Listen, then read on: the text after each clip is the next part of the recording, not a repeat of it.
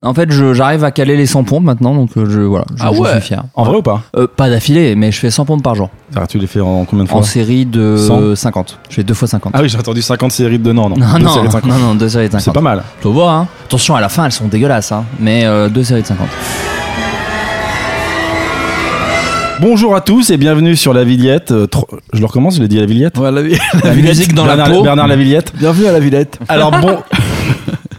Bonjour à tous et bienvenue sur La Vignette, troisième épisode. Et oui. Donc aujourd'hui, on est chanceux puisqu'on reçoit celui qui était le jeune rookie des internets il y a encore quelques mois. Oh oui, déjà en internet, ça fait des années. Quelques années, effectivement. Quelques Il années. était acteur, puis réalisateur, et il est maintenant devenu auteur à succès.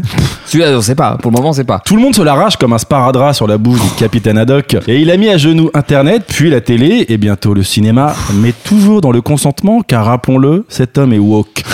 c'est ça que je suis ok. Et il s'attaque aujourd'hui, tout simplement, à la bande dessinée, c'est pour ça qu'il est là. Et on est ravi d'accueillir la star des podcasteurs, Flaubert, a.k.a. Florent Bernard, a.k.a. The Godfather. Oh, merci The Godfather, carrément. Non, Il y a des podcasts bien avant moi, t'es fou. On, on euh, essaie de te mettre bien pour que tu sois très à l'aise, très serais confortable. très à l'aise. En plus, euh, vous avez lu ma BD et tout, donc euh, vous allez pouvoir euh, voilà, la critiquer, je comprends. Et j'ai, Ouais. c'est gentil de, de, de me passer un petit peu la pommade pour ensuite la clasher, quoi. Parce que je sais que vous êtes un peu les Zemmour et Nolo de la BD. Ah, nous, clairement. Moi, je suis- moi, je suis- moi, je le clash. C'est uniquement la bagarre. Uniquement. Bah, D'ailleurs, on te remercie pour le cadeau, ça fait plaisir. Ouais, vu que je vous l'avais pas du tout envoyé, ouais, ouais, carrément. Bah, tu sais, j'ai, moi, c'est ma première BD, hein, j'ai pas encore les codes. je sais pas exactement comment ça fonctionne. Non, mais euh, blague à part, je suis très content d'être là. Je suis ravi euh, de pouvoir euh, parler de bande dessinée dans le, le- le- oh là, dans le large sens du terme. J'ai, je me suis trompé sur le sens des mots. On, on peut le dire, elle est sortie aujourd'hui. Alors nous, quand on enregistre, elle est sortie aujourd'hui. Je sais pas quand est-ce que vous allez la- sortir votre émission. Donc là, mais ça En fait- 2021, je crois. Ah oui, donc là, ça fait quelques quelques mois là maintenant. Hein. C'est évidemment faux, c'est très bientôt. C'est très bientôt. Bon bah voilà, elle est sortie. Normalement, elle est dispo un petit peu partout. librairie, Fnac, Amazon, où, où vous le sentez. Mais Et- quand même, les libraires indépendantes ont besoin de votre soutien. Donc n'hésitez pas à l'acheter. On a vu quand même que tu as fait la petite tournée des, des libraires indépendants. Alors c'est pour ça, euh, enfin pas que, hein, j'ai fait beaucoup de Fnac aussi, mais Ouais. en gros, je, c'est pour ça que j'arrive un peu euh, sur les rotules, mais euh, le cœur vaillant et le cerveau euh, prêt. Peut-être des fois je vais chercher un peu mes mots parce que j'ai passé la journée à faire du vélo dans Paris pour euh, glisser des dédicaces que j'ai mis dans des enveloppes, enfin dans mes, oui, dans les BD que j'ai écrites, euh, que, que, que- BD que j'ai réalisées avec David Combet qui est le dessinateur et coloriste de cette euh, de, de cette bande dessinée. Donc du Qui- coup. Cette bande dessinée qui s'appelle, rappelons-le. Oli et l'alien, c'est vrai qu'on l'a pas dit. Oli et l'alien aux éditions Delcourt dans la collection Une case en moins. Et euh, je voulais euh, remercier les gens euh, qui feraient confiance, euh, bah, qui me feraient confiance en achetant cette BD qui coûte 17 euros. Moi, je l'ai déjà. euh, c'est la première fois en fait que j'ai un objet que les gens peuvent ramener chez eux, alors que ça fait quand même 10 ans moi que j'écris et que je réalise des, des trucs. Mais euh, voilà, on n'a pas fait de DVD de bloqué, on n'a pas fait de DVD de pitch. Peut-être un DVD de la flamme, mais, mais bon pour le moment en tout cas, j'ai pas d'objet. Les gens peuvent pas ramener ce que je fais chez chez eux. Et moi, je suis très très matérialiste avec la culture. J'adore avoir une bibliothèque, une DVD tech et tout. Donc là, je suis comme un enfant quoi. Donc euh, je me suis fait un kiff en allant dans toutes ces librairies et en glissant des petites dédicaces parce que je voulais pas euh, dédicacer à même la page parce que je me dis il y a peut-être des gens qui s'en foutent complètement euh, de, de l'état de l'avoir dédicacé. Donc là, il y a une petite enveloppe, tu prends, tu prends pas. Et il y a une petite dédicace dedans. euh, Et en plus de la dédicace, il y a un mail. Parce que si tu veux une dédicace plus personnalisée, tu envoies une demande à un mail que on a créé avec David et on vous renvoie une dédicace un peu plus personnalisée. On a fait ça parce que les, les dédicaces euh, traditionnelles, c'est un petit peu plus compliqué euh, en ce moment à cause du Covid. Il y en aura quand même, rassure-nous. Ouais, on en a trois de prévus. On en a une à Lyon. Ah là là, encore une fois, un excellent auteur aurait prévu les dates. Mais je sais qu'on en a une à Lyon euh, le week-end. Alors du coup, peut-être l'émission ne sera pas sortie, cela dit. Mais on a une, on a des dédicaces à Lyon le 26. Elle sera pas sortie puisqu'elle sort le 28. D'accord. Et ben, en tout cas, la dédicace à Lyon s'est super bien passée. Vous étiez très nombreux, très très chaud. très nombreux, très chaud. On a eu une oh là. Et sinon, on est le 30 à Paris, à la boutique BD Net de Bastille, de 16h à Ah. 19h. Très jolie, euh, très jolie boutique. J'y passerai bien. parce que c'est à côté de chez moi. Le- Voilà, et le 31, on sera à Auxerre, au Cultura d'Auxerre. Voilà, donc une autre ambiance, mais. euh, La Bourgogne. ça. Et la Bourgogne, bah oui, on essaye de représenter de là où on vient. Lyon, qui est d'ailleurs le hometown de, de, de David. On n'oublie pas d'où on vient, tu sais, on, on, on a un ADN gangsta rap, hein, on n'oublie pas d'où on vient. De 7. J'ai une question quand même parce que j'ai déjà vu euh, des auteurs euh, aller dans les librairies euh, placer des petites dédicaces. Les tenanciers des magasins sont au courant de ça? Ils sont ils valident Oh, ce genre de oh. vandalisme? Alors je- non, je pense que si t'écris à même la page, ils peuvent tirer la gueule. Bon, déjà les libraires pas du tout parce qu'au contraire, moi l'idée c'était de en plus faire un petit journal sur le Insta, hein, donc potentiellement je fais quand même de la pub pour plein de librairies, donc c'est plutôt une, je pense un truc gagnant-gagnant. Et la Fnac, écoute, je l'ai fait un peu en scred, mais pas mais pas du tout en mode oh là là, si je me fais griller, puisque je me dis en même temps, si je me fais griller, c'est que là, je peux dire, non, excusez-moi, je suis l'auteur de la bande dessinée, donc je me suis permis de mettre une petite. euh, enveloppe. euh, voilà, je me suis Un permis. billet, tu pour- billet. J'ai mis euh, des étrennes, voilà, dans cette, dans cette bande dessinée, euh, pour remercier mon public de me soutenir. Non, donc c'est, je pense qu'il n'y aurait pas eu de souci. Bah, par exemple, la Fnac de Saint-Laz, le gars a trouvé ça trop cool, il m'a dit, mais oh, faut que tu reviennes et tout. faut, je vais- des enveloppes. Non, mais je vais en recommander plein, et puis on Ouais. pourrait peut-être organiser, peut-être même des dédicaces dans le. Enfin, bon, bref, donc c'était très cool. Non, non, les libraires, au contraire, ils trouvent ça chouette, je pense. Ouais, en tout cas, tous ceux que j'ai croisés aujourd'hui euh, trouvaient ça chouette, mais c'est ce que j'expliquais euh, dans les stories, c'est que je suis tombé sur plein de librairies qui n'en avaient déjà plus, en fait. Donc ça, c'était trop cool. Alors, attention, c'est parce que les librairies indépendantes, elles en commandent deux, trois, pas plus. Bah, c'est que- chambé quand même. Ouais, ouais, non, c'est super. Le mais jour du- même, c'est cool. hein. le jour même, c'est super, mais euh, mais c'est parce que voilà, la Fnac, elle les commande par todo, tu vois, elles en commandent 10 d'un coup. Les petites librairies, bon déjà, c'est des plus petites boutiques. Voilà, euh, faut savoir qu'il y a beaucoup, enfin, vous le savez plus que quiconque, mais il y a beaucoup, beaucoup, beaucoup de BD qui sortent euh, chaque semaine. Donc, Ouais, euh, fou, hein. faut faire un tri, faut faire. Moi, c'est quand même ma première BD. Euh, Sur le papier, ça a pas l'air d'être la plus originale, donc euh, donc, mais là, elle était euh, en rupture de, de stock dans plein d'endroits. Donc, si le bouche à oreille est bon et en tout cas pour le moment il l'est, donc je touche du bois. On espère qu'on en vendra. Donc euh, voilà. On va l'acheter, hein. façon, Bah j'espère. Non, de toute façon, je compte pas vous l'envoyer, hein, les gars. Là, de toute façon, j'aurais dû le faire avant l'émission. Non, non, mais je vais vous l'envoyer. Pardon, hein, je suis vraiment désolé. En fait, faut savoir que même moi, j'ai reçu mes exemplaires quatre jours avant la sortie. La fin du confinement, c'était il y a pas si longtemps, quoi, mine de rien. Donc en fait, les éditions Delcourt, elles font ce qu'elles peuvent pour, euh, tu vois, être au taquet, machin et tout. Mais euh, là, euh, il y a un peu un entonnoir de sortie euh, où faut réussir à le faire bien. Et euh, là, déjà, je trouve qu'elle gère très très bien. Donc euh, voilà. Bravo Delcourt. D'ailleurs, euh, c'est la deuxième fois sur trois qu'on reçoit euh, Ouais. des auteurs Delcourt. Il va falloir qu'on reçoive Guy à un moment. Moi, Guy Delcourt, ça m'a. Ah ouais. Ça y est. Tu l'as croisé toi Guy? Je l'ai pas croisé, mais il faut savoir que tout passe par lui. Ouais, c'est moi ce que je ne savais pas, mais c'est Ouais. vraiment. euh, C'est-à-dire qu'il y a un éditeur. Moi, j'avais euh, alors d'abord Marion Amergagnan avec Davy Mourier, puis euh, Leslie Perrault qui l'a repris avec Davy toujours. Mais euh, quand bien même ils adoraient la bande dessinée, c'est Guy Delcourt voit ce que c'est et dit mais moi, mais jamais de la vie à cette merde. euh, ça n'arrivera pas quoi. C'est vraiment à lui de, de choisir. Donc il dit oui, non, ça non, oui. Enfin voilà. On monte un petit dossier, hein, on fait une note d'intention, on monte des dessins. Moi, euh, j'explique l'histoire du début à la fin et à partir du moment où il valide, après on écrit, on dessine. Enfin, et après c'est le la longue création de la bande dessinée. Alors, Excellent. Avant qu'on rentre dans le vif du sujet, quand même, j'ai une question. Bon, je crois que toi, t'as quand même, euh, t'es quand même en dehors de ce phénomène, mais il y a quand même une impression que tous les éditeurs euh, invitent tous les youtubeurs à faire leur bande dessinée. Bien sûr, je pense qu'il y a un peu de ça. Pour moi, il y a deux teams, c'est-à-dire qu'il y a effectivement des éditeurs qui capitalisent sur des visages, sur euh, des marques. C'est comme les BD euh, Bigard ou Caméra Café, tu vois. Euh, je, je critique pas, mais c'est juste que c'est autre chose. Moi, je me reconnais plus dans l'autre team, si tant est que on est une team, enfin bon, euh, de gens qui viennent d'internet et qui font des bandes dessinées. Je pense à Cyprien qui fait Roger et ses humains. Je pense Ouais. à John Rachid qui fait euh, comme on peut, qui sont quand même des histoires. Tu connais pas les gars, je pense que ça t'intéresse. Et, et ça, j'ai été très, j'ai beaucoup insisté là-dessus avec euh, les éditeurs. Enfin, j'ai pas eu à insister parce qu'ils étaient d'accord avec moi, mais c'était quelque chose qui me tenait à cœur. Moi, j'ai toujours, enfin là, je voulais vraiment que ce soit une BD où une mère de famille ou un ado ou un, un adulte euh, passe devant, il trouve la jaquette, enfin la jaquette, la couverture jolie, la feuillette et se dit ça a l'air cool et l'achète. Euh, je voulais pas mettre des stickers vu. à un moment, on y a pensé. Vu à la non, télé. non, Vu à mais- YouTube. non mais tu vois, Floodcast ça fait 100 000 écoutes à peu Ouais, près ouais. et donc du coup euh, à un moment tu t'y penses, tu te dis est-ce que ce serait pas un argument de d'y mettre le logo de Floodcast en disant euh, parle machin et tout? Puis après tu te dis mais en fait non parce que ça a rien à voir, euh, les gens vont être enfin les auditeurs du Floodcast en vrai ils, ils vont savoir que je sors une BD donc ça a rien de Mm. de, de, de marketer là-dessus. Donc on l'a on l'a joué vraiment euh, humilité. Moi je me oriente pas vers une carrière de BD, euh, j'aimerais continuer les aventures de Lee et l'alien mais euh, mais voilà, je me je me dis pas euh, là, demain je suis auteur de BD quoi. Aurélien, tu veux nous rappeler le, le concept de cette merveilleuse émission? Tout à fait. Demande à l'invité de choisir trois BD qui ont été importantes dans sa vie à trois moments différents afin de pouvoir discuter de la culture BD de la personne et en même temps de ses créations, de comment ça l'a aidé euh, à la fois dans son toi dans son écriture mais Mm. écriture BD mais aussi l'écriture dans l'ensemble, tu vois. Donc euh, ça peut être l'humour, ça peut être euh, l'aventure comme tu dis.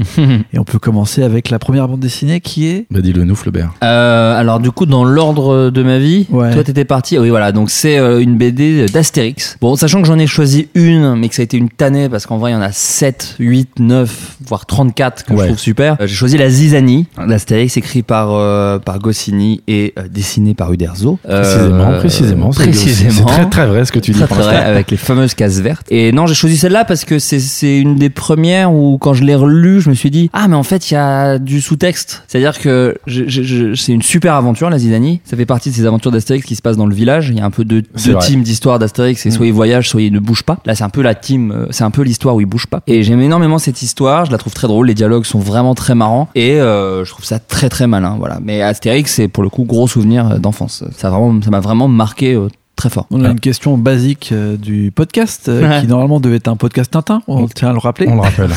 C'est euh, déjà Team Tintin ou Team Astérix? Alors, Team Astérix, Aïe. 8 milliards. Ouais, non, ouais, non, mais ouais. c'est même pas un peu. C'est que Ouais. je ne comprends pas la Team Tintin. Non, ah, écoute. carrément. Ah non, non, non. Non, non, non, soyons Qu'est-ce qui, qu'est-ce sérieux. qui te, qu'est-ce qui te choque? Qu'est-ce que t'aimes pas chez Tintin? J'ai toujours trouvé le héros un tout petit peu fade, mais je sais que c'est ce que disent tous les détracteurs de Tintin. Mais moi, Ah j'ai non, moi, moi j'adore Tintin et je suis d'accord avec ça. Euh, Je le trouve un peu fade. C'est pas lui qui est important dans Ouais, l'histoire. Ouais, mais c'est quand même son blas. Il est beaucoup là, quand même. C'est pas lui qui est là, mais il est quand même beaucoup là. Et l'humour de Tintin ne me, faisait, ne me faisait pas spécialement rire. Hmm. C'est-à-dire que euh, le côté Haddock est bourré, euh, Dupont et Dupont sont débiles et euh, Tournesol est fantasque. Euh, je trouve ça euh, sympa, mais ça m'a jamais fait rire. Et aussi, je pense, c'est c'est le drame de beaucoup de gens de ma génération, c'est que j'ai découvert Tintin par le dessin animé. Ouais. Et le dessin animé avait un générique euh, triste, à crever.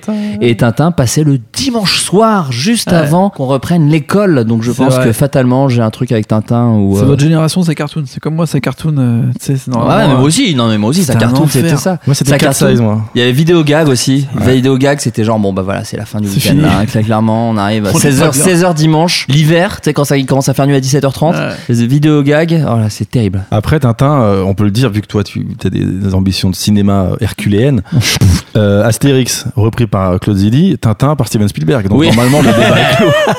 Non, mais après, euh, effectivement, Tintin, euh, pour l'importance historique, je lui attribuerais le point contre Astérix, puisque même euh, hors le film de Spielberg, même Indiana Jones, euh, il le Ah dit, oui, euh, ouais. il le dit, Spielberg, son inspiration c'était Tintin. Euh, après, euh, ra- rappelons que Tintin est très raciste. Voilà, donc euh, Sur les premiers albums, sur les premiers albums, Il est colonialiste plus que Ouais, raciste. C'était une autre époque. Il a été chercher son copain chinois dans les montagnes du Tibet, ne l'oublions pas. Ne l'oublions C'est quand même un- une vraie main tendue vers, vers euh, les Vers étrangers. Vers, la- vers la culture. péril jaune. Après, on a reçu David Snake qui nous expliquait quand même que Astérix, c'est l'histoire euh, de beaufs dans un village français qui passent leur temps à picoler Et et, à chasser les gueule. étrangers et à se taper sur la gueule. Un envahisseur. Plus qu'un étranger. C'est un envahisseur romain. Ah, c'est comme ça que tu définis les étrangers. Non. Oh là là. Oh là là non, là là. À l'époque de l'histoire, euh, Ouais. voilà, les, de César et tout. Mais par contre, c'est vrai que c'est génial cette réécriture de l'histoire. Par contre, c'est génial de dire non, non, on a, on a, on a pas, On perdu, gagné, on n'a ouais. pas perdu, perdu. C'est endroit- très français, si vous voyez ce que je veux dire. Ah, la collaboration. Non, mais voilà, tout ça. euh, Astérix, je- l'humour me plaisait beaucoup. En fait, c'est un peu ce truc où euh, j'avais ça aussi quand mes parents regardaient les premiers spectacles de Bigard. On y revient. Ça te fait rire parce que le gars, Bigard par exemple, c'est parce qu'il hurlait, donc ça te fait rire. Et Vraiment, au mois près, tu comprends d'autres vannes. Tu sais, tu grandis et d'un coup, tu comprends des vannes. Tu dis, ah, mais en fait, il y a, ah oui, c'est vrai qu'il il a mis le doigt sur une expression que tout le monde dit. Voilà. Astérix, j'avais ça aussi. C'est rigolo parce que euh, Obélix, il est grognon et il tape des Romains. Et après, ah non, c'est rigolo, cette phrase, elle est marrante. Ah, puis ce perso, il est rigolo. Et puis, alors, et, et en fait, aujourd'hui, euh, je relis des Astérix et je redécouvre des trucs, quoi. Et c'est, euh, je- je- c'est- cette BD ne vieillit pas, quoi. C'est ça C'est très vrai. Non, c'est très Ah, vrai. ah, Ah, ah, c'est vrai. L'écriture est vraiment. L'écriture ne vieillit pas. Je pense que Astérix le Gaulois est peut-être celui qui a le plus vieilli, mais on parle d'une BD qui a quand même 50-60 ans bientôt. Ouais. Et toutes les autres, je trouve qu'ils ne vieillissent pas. Même ils, ils mettent le doigt sur des trucs et tout le monde parle des Simpsons, genre les Simpsons l'ont prédit, machin et tout. Des fois, je trouve qu'Astérix, il y a un peu ça. Je trouve que c'est fou à quel point il a capté, euh, là c'est plus euh, Goscinny, il a capté, euh, il a vraiment croqué euh, les Français, quoi, Ouais. pour utiliser un terme de, de, de bande dessinée. Est-ce que tu avais un personnage préféré d'Astérix Ah, quel est mon personnage préféré d'Astérix? C'est une super question. Alors moi j'avais un petit fait pour Assurance Tourix et parce que je trouve qu'il l'avait bien euh, orienté avec le temps, prenait des fois un peu plus d'importance et je trouvais ça très drôle le côté euh, mec qui est à fond mais qui est nul, c'est quand même très marrant de, qui est persuadé de son talent mais qui n'en a pas. Et je trouvais le village très touchant parce que le, le, le village c'est quand même des mecs qui tabassent, il il l'attache à chaque fin de truc hein. Ouais, c'est très et, dur. et de temps en temps, quand même, il le laissait genre, bah tu peux chanter. Ils avaient ça avec Obélix aussi. Obélix, bon t'es relou, mais vas-y, fais ça. Et Fais tout. ton petit truc là. Voilà, ça j'adore. Et après, la poésie d'Obélix est, est extraordinaire. Et même Idéfix, Idéfix, il a des petits trucs. Ça aussi, mais ça c'est tellement fort. Euh, des, des petits gags de coin de case. Ouais. Ça, ça, c'est un truc du Derzo. Enfin, c'était peut-être euh, Goscinny, j'en sais rien. Mais Idéfix, il avait toujours des gags de coin de case. C'est-à-dire que la case est marrante et tu vois ce que fait Idéfix dans la Ouais. case. Et des fois, juste, il, il, il te regarde en disant What the fuck? C'est c'est Deadpool. Voilà, je vous le dis, c'est Deadpool. Deadpool a tout piqué à Idéfix. Non, mais il avait un truc un peu de. Il prenait à partie le spectateur en, se, en faisant le truc, le fameux truc de Astérix Obélix, à se taper Ouais, la tempe avec l'index. Et voilà, non, et puis en plus, moi, moi en, en, en, en me repenchant sur Astérix, je trouve ça fou parce que écrit par Goscinny, il n'y a pas tant albums, quoi. Non, Il y alors il y en a pas tant que ça. Maintenant, On, par- on parle d'un 40 pages hein, quand même à chaque fois, c'est des petites histoires. Ça aussi, la, la richesse en très peu de pages. Moi, c'est ce que j'ai appris en, euh, à mon humble niveau en écrivant une bande dessinée euh, qui fait 100 pages où je me dis, euh, putain, tu les remplis vite, euh, les 100 pages, mine de rien, pour Combien avoir une par histoire. Ça dépend un moment, enfin, ça dépend de l'action, de ce qui s'y passe, mais on n'est pas fois. sur Watchmen. Si, si, Ouais. des fois, mais je pense qu'il y a un, deux, une six, six cases à peu près par, euh, ouais, par c'est page. deux de moins que Astérix déjà. D- Déjà. Ah ouais, c'est 4 4 C'est huit C'est 8 C'est 8, je crois. ouais. Ouais, c'est du mais après, c'est vrai que c'est pas. Et c'est drôle d'ailleurs, ça aussi, c'est une inspiration. Des fois, il, il se moi, ce que j'adorais, c'est quand il se permettait des pages entières. Ouais. C'est des fois, il y avait des pleines pages et il se passait un milliard de trucs. C'est dans le domaine des dieux, je crois, où il Ouais. tabasse toute une tour. Ouais. Et tu vois juste plein de bulles, ça c'est c'est pareil, c'est du génie pur. Pourquoi je disais ça Merde? Ah oui, et la densité des aventures d'Astérix, je trouve ça fou. Quand tu finis une BD Astérix qui fait que 40 pages et quelques et que tu te dis putain mais il s'est passé beaucoup de choses hein, quand même dans cette Je histoire. me rappelle le Tour de Gaulle. Je lisais souvent le, Tour, de Gaulle, le fou. matin quand je prenais mon petit déjeuner. Je sais pas quand j'avais 10 ans, souvent je lisais un Astérix ou un Tintin. Et le Tour de Gaulle, je le connaissais par cœur, mais il se passait tellement de trucs. Le Tour de Gaulle, alors je l'ai fait en Twitch pendant le confinement parce que bah, je me faisais chier hein, comme tout le monde. et le Tour de Gaulle, moi lorsque j'étais ça- ça veut dire quoi Je l'ai fait en Twitch? Tu lisais une BD Non, non, euh, justement, je vais te raconter. En Twitch, j'ai, euh, euh, en gros, quand j'étais euh, à la fac, je m'exerçais à écrire des scénarios pour mon bon plaisir. Tu vois, je lisais des bouquins et j'apprenais à écrire des scénarios. Et je m'étais amusé à adapter le Tour de Gaulle en film parce que je trouve que le Tour de Gaulle est un- une aventure d'Astérix qui serait parfaite en film. Ouais, c'est bizarre qu'ils aient pas. bah parce que t'as ce truc ultra français bah, de se moquer de nous-mêmes, ce Ouais. qui est un truc dans le cinéma français qu'on adore. On adore ça. On adore ça. Et euh, bah, c'est Régionaliste 2000, quoi. Et les plus gros succès du cinéma français, c'est Régionaliste 2000. C'est ch'ti. Et c'est les ch'tis, voilà, exactement. Et On, on- on aime beaucoup ça. Et là, tu peux faire un délire où tu vas te chercher tous les, parce que c'est ça l'ADN pour le coup d'Astérix au cinéma, tous les guests du cinéma français qui représentent différentes régions. Et voilà, et je m'étais amusé à adapter cette histoire euh, en, en l'enrichissant un petit peu, puisque c'est un truc de, c'est un truc de, ils vont chercher de la bouffe dans le Tour de Gaulle. Ouais, ils prennent ça. Oui, plats un peu de chaque région. Moi, je me rappelle des bêtises de Cambrai, ça me faisait tellement rire. Ouais, c'est N'oublie ça. pas les bêtises Bah, c'est ça, et moi je l'avais un peu adapté en, en, en essayant de faire un truc un peu Seconde Guerre mondiale sur la résistance, quoi. C'est-à-dire Ouais. que là, le village commence vraiment à être dans la merde, et donc du coup, Astérix Obélix partent en mission pour aller chercher en gros tous les prisonniers euh, des camps romains euh, de partout, de toute la France occupée, pour revenir en mode euh, Avengers Expandables, pour euh, repousser définitivement. euh, ça prenait ce concept de, mais pourquoi, euh, ce qui est un peu le- la question qu'on se pose en lisant l'Astérix, pourquoi ils font pas tourner la potion à toute la Gaule et que la Gaule se soulève Ils sont quand même très perso, les mecs. très perso sur l'armorique. Ouais. Et donc c'était au début de au début du film, c'était mais venez, on libère la Gaule quoi. Et donc du coup, il- on libère la Gaule qui est un truc de, un peu porno aussi. On- libérons la Gaule. On mange pas de ce pain là. Oh bah non, pardon, excuse-moi, je prends toutes mes très- excuses aux, aux auditeurs. Et, euh, et donc du coup, ils allaient chercher les prisonniers romains, les plus badass, les plus machins. Il y avait un peu des blagues sur l'occupation. D'ailleurs, j'étais très fier parce que euh, Astier a un peu fait ces blagues-là dans euh, dans le dernier, Ah, le le, dernier. le- putain, Euh, oui, oui. le secret de la potion magique. Il y a un peu ce truc là où il va avoir des, des, des Gaulois euh, sous l'Empire romain et les Gaulois sont un peu comme euh, les, les collabos nazis, tu vois. Ouais. Et- genre, bah bon, bref, donc ça m'a un peu touché. Je me suis senti un peu fier d'avoir un peu les mêmes idées euh, sur cette vanne là. Bon, bref, et tout ça sur Twitch, euh, je m'étais amusé à adapter on, avec les, les, les gens qui me regardaient sur le live euh, à imaginer ce qui pourrait se passer dans le film en imaginant les guests et tout. On, on se disait, ah putain, euh, Fran- François Damien, s'il serait super en barbe rouge. euh, Ah, euh, tu Ah, vois, vrai, non, on s'amusait. En pour- Astérix et Obélix, vous aviez gardé les classiques ou... non, non, non, non, non. Moi, je suis persuadé que Gilles Lelouch sera un super Obélix. J'y Ah crois oui. beaucoup. J'y crois ouais. 1000 à 1000%. Parce Faut lui que mettre un peu du beat quand même. je trouve qu'il a. Ouais, mais en jeu pur. Ouais, moi, j'étais vrai. vraiment En jeu. Mais maintenant, avec les FX, je pense qu'ils le feront en effets spéciaux. Enfin, j'en sais rien. Ouais, c'est vrai. Mais, je pense qu'en en légèreté. Et moi, j'avais dit Alex Lutz. Alors, dit comme ça, ça peut surprendre. Mais je pense qu'il a le petit truc de Obélix, non. Enfin, tu vois, des Ouais, trucs un peu vrai. comme ça. Et je pense qu'il le jouerait super bien, ce truc-là. Ouais, et, et Obélix, Gilles Lelouch et Astérix Alex Lutz, je trouve que visuellement, il se passe un truc euh, pas mal. Est-ce que tu trouves que Astérix euh, est un personnage un peu moins lisse que Tintin? Ah ouais, bah de ouf quand même. Bah déjà, il a des. Il est colérique, plus colérique. Très colérique, Ouais, ouais. avec son pote aussi. Plein d'histoires entre eux. euh, Plein d'histoires. Et puis Astérix, c'est un gars. Et pour le coup, c'est pour ça que je pense qu'Astier euh, était tout trouvé pour faire ça. Il partage ça avec le, le héros de Camelot. C'est qu'il essaie de faire de son mieux avec des gars qui sont quand même pas à fond, ouais, avec des boulets La quoi. panoramix quand même. Oui, voilà, non, mais c'est ça. Panoramique, c'est son seul son vrai. poteau. Ouais, voilà, parce que et, et Obélix, ils sont super euh, proches, mais Ouais, euh, ouais. à chaque fois, Astérix, c'est genre non, arrêtez, s'il vous Ouais. plaît, venez, concentrez-vous. Il y a, il y a ça que j'adore dans les albums de Goscinny, bah, la Zizanie en fait partie. C'est souvent le village euh, sans Astérix Obélix, il plonge de 2000 dans, dans la merde. Des quoi. fois, ils font juste à la chasse et le temps qu'ils reviennent, il s'est passé que c'est des merdes. bordel. Le chaudron euh, avec l'impôt de. César, euh, avec le chaudron d'argent ils veulent le garder, ils savent pas quoi en C'est un faire. des meilleurs, ça. hein. Celui-là, il est incroyable. Moi, qui est pas Goscinny, je crois, mais qui est pareil dans ce prix-là, c'est le cadeau de César. Là. Tu sais, quand il y a un aubergiste qui vient et il lui a offert euh, l'auberge, en fait, de, qui est dans le Travel ce truc. Après, moi, je suis pas très fan de la suite sans Ah bah Goscinny. d'accord. Mais celui-là, il est vraiment bien, il est bien écrit. En Attends, mais gros, il me dit rien surtout. C'est César- un, qui a été écrit par les nouveaux auteurs ou? Non, non, juste par Uderzo. C'est Le cadeau de César. Le cadeau de César. Ouais. pas celui-là Eh ben, il est vraiment très bien. Il y a tout un délire où ça se passe justement dans le village. En gros, c'est un ancien légionnaire euh, tout le temps bourré, qui est nul, qui, fait- qui, qui arrive en fin de, de carrière, et on lui Ah oui. offre un lot. Ouais. Et il a un lot, et César, quand il le voit et qu'il voit qu'il est pourri, il lui offre un lot dans le village en fait. Pour le coup, il va, ce mec-là, il va, à l'au- il va à l'auberge et il est tout le temps bourré, il boit du vin et tout, et il file son lot à l'aubergiste pour payer son vin. Et donc l'aubergiste se retrouve à aller prendre une auberge euh, en plein milieu du village. euh, D'accord.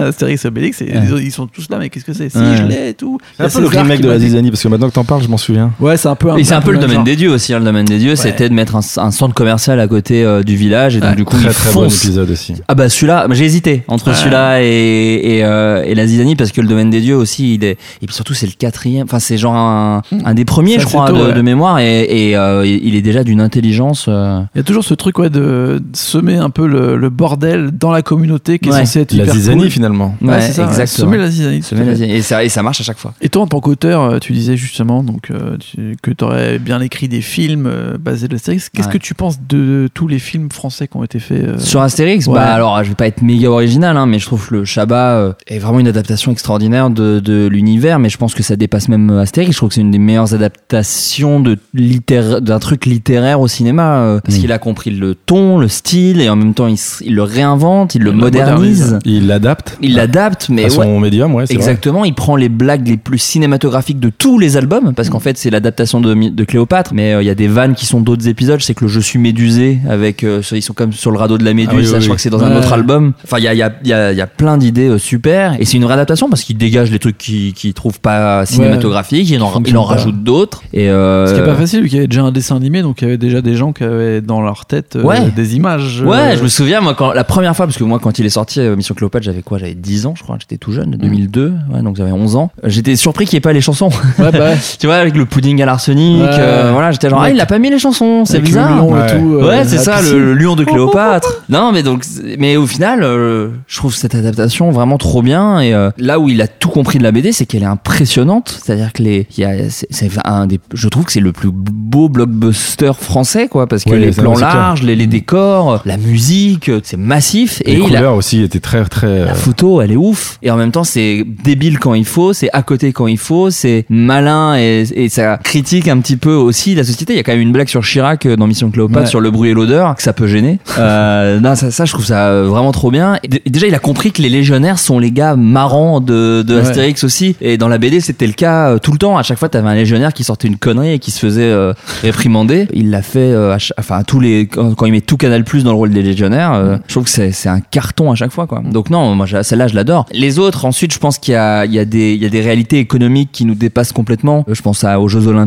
où je sais qu'ils ont pris des acteurs de toute l'Europe. Euh, C'est-à-dire qu'il y a des acteurs que nous on connaît pas, parce qu'en fait, c'est des stars en Grèce, c'est des Ouais. stars en Allemagne. Leur but c'était de casser l'Europe, quoi. Ouais, non, mais c'était de rendre le film en Europe parce que c'est des films qui coûtent très cher. Euh, Les Jeux Olympiques, je crois qu'ils coûtent 70, 80 millions d'euros, tu Ouais, vois. Donc, euh, parce que c'est des histoires qui coûtent cher. Donc ça, voilà. Le, le- le premier, je sais que c'est. Non, le premier, il, c'est il est dur. vraiment pas très bien. Pas ouf. Ouais, il est, bah, il est très franchouillard pour le coup. En fait, c'est Non, mais ça. il est raté même en termes Ouais, ouais. de. Enfin, en termes de film purement cinéma, En fait, c'est raté. colle Mais il a l'idée le- déjà quand même de Depardieu en Obélix qui est quand même ça Ouais, tu peux pas ça, lui enlever c'est- quoi. Il y a cette idée. Après je sais qu'il a deux fins. bon.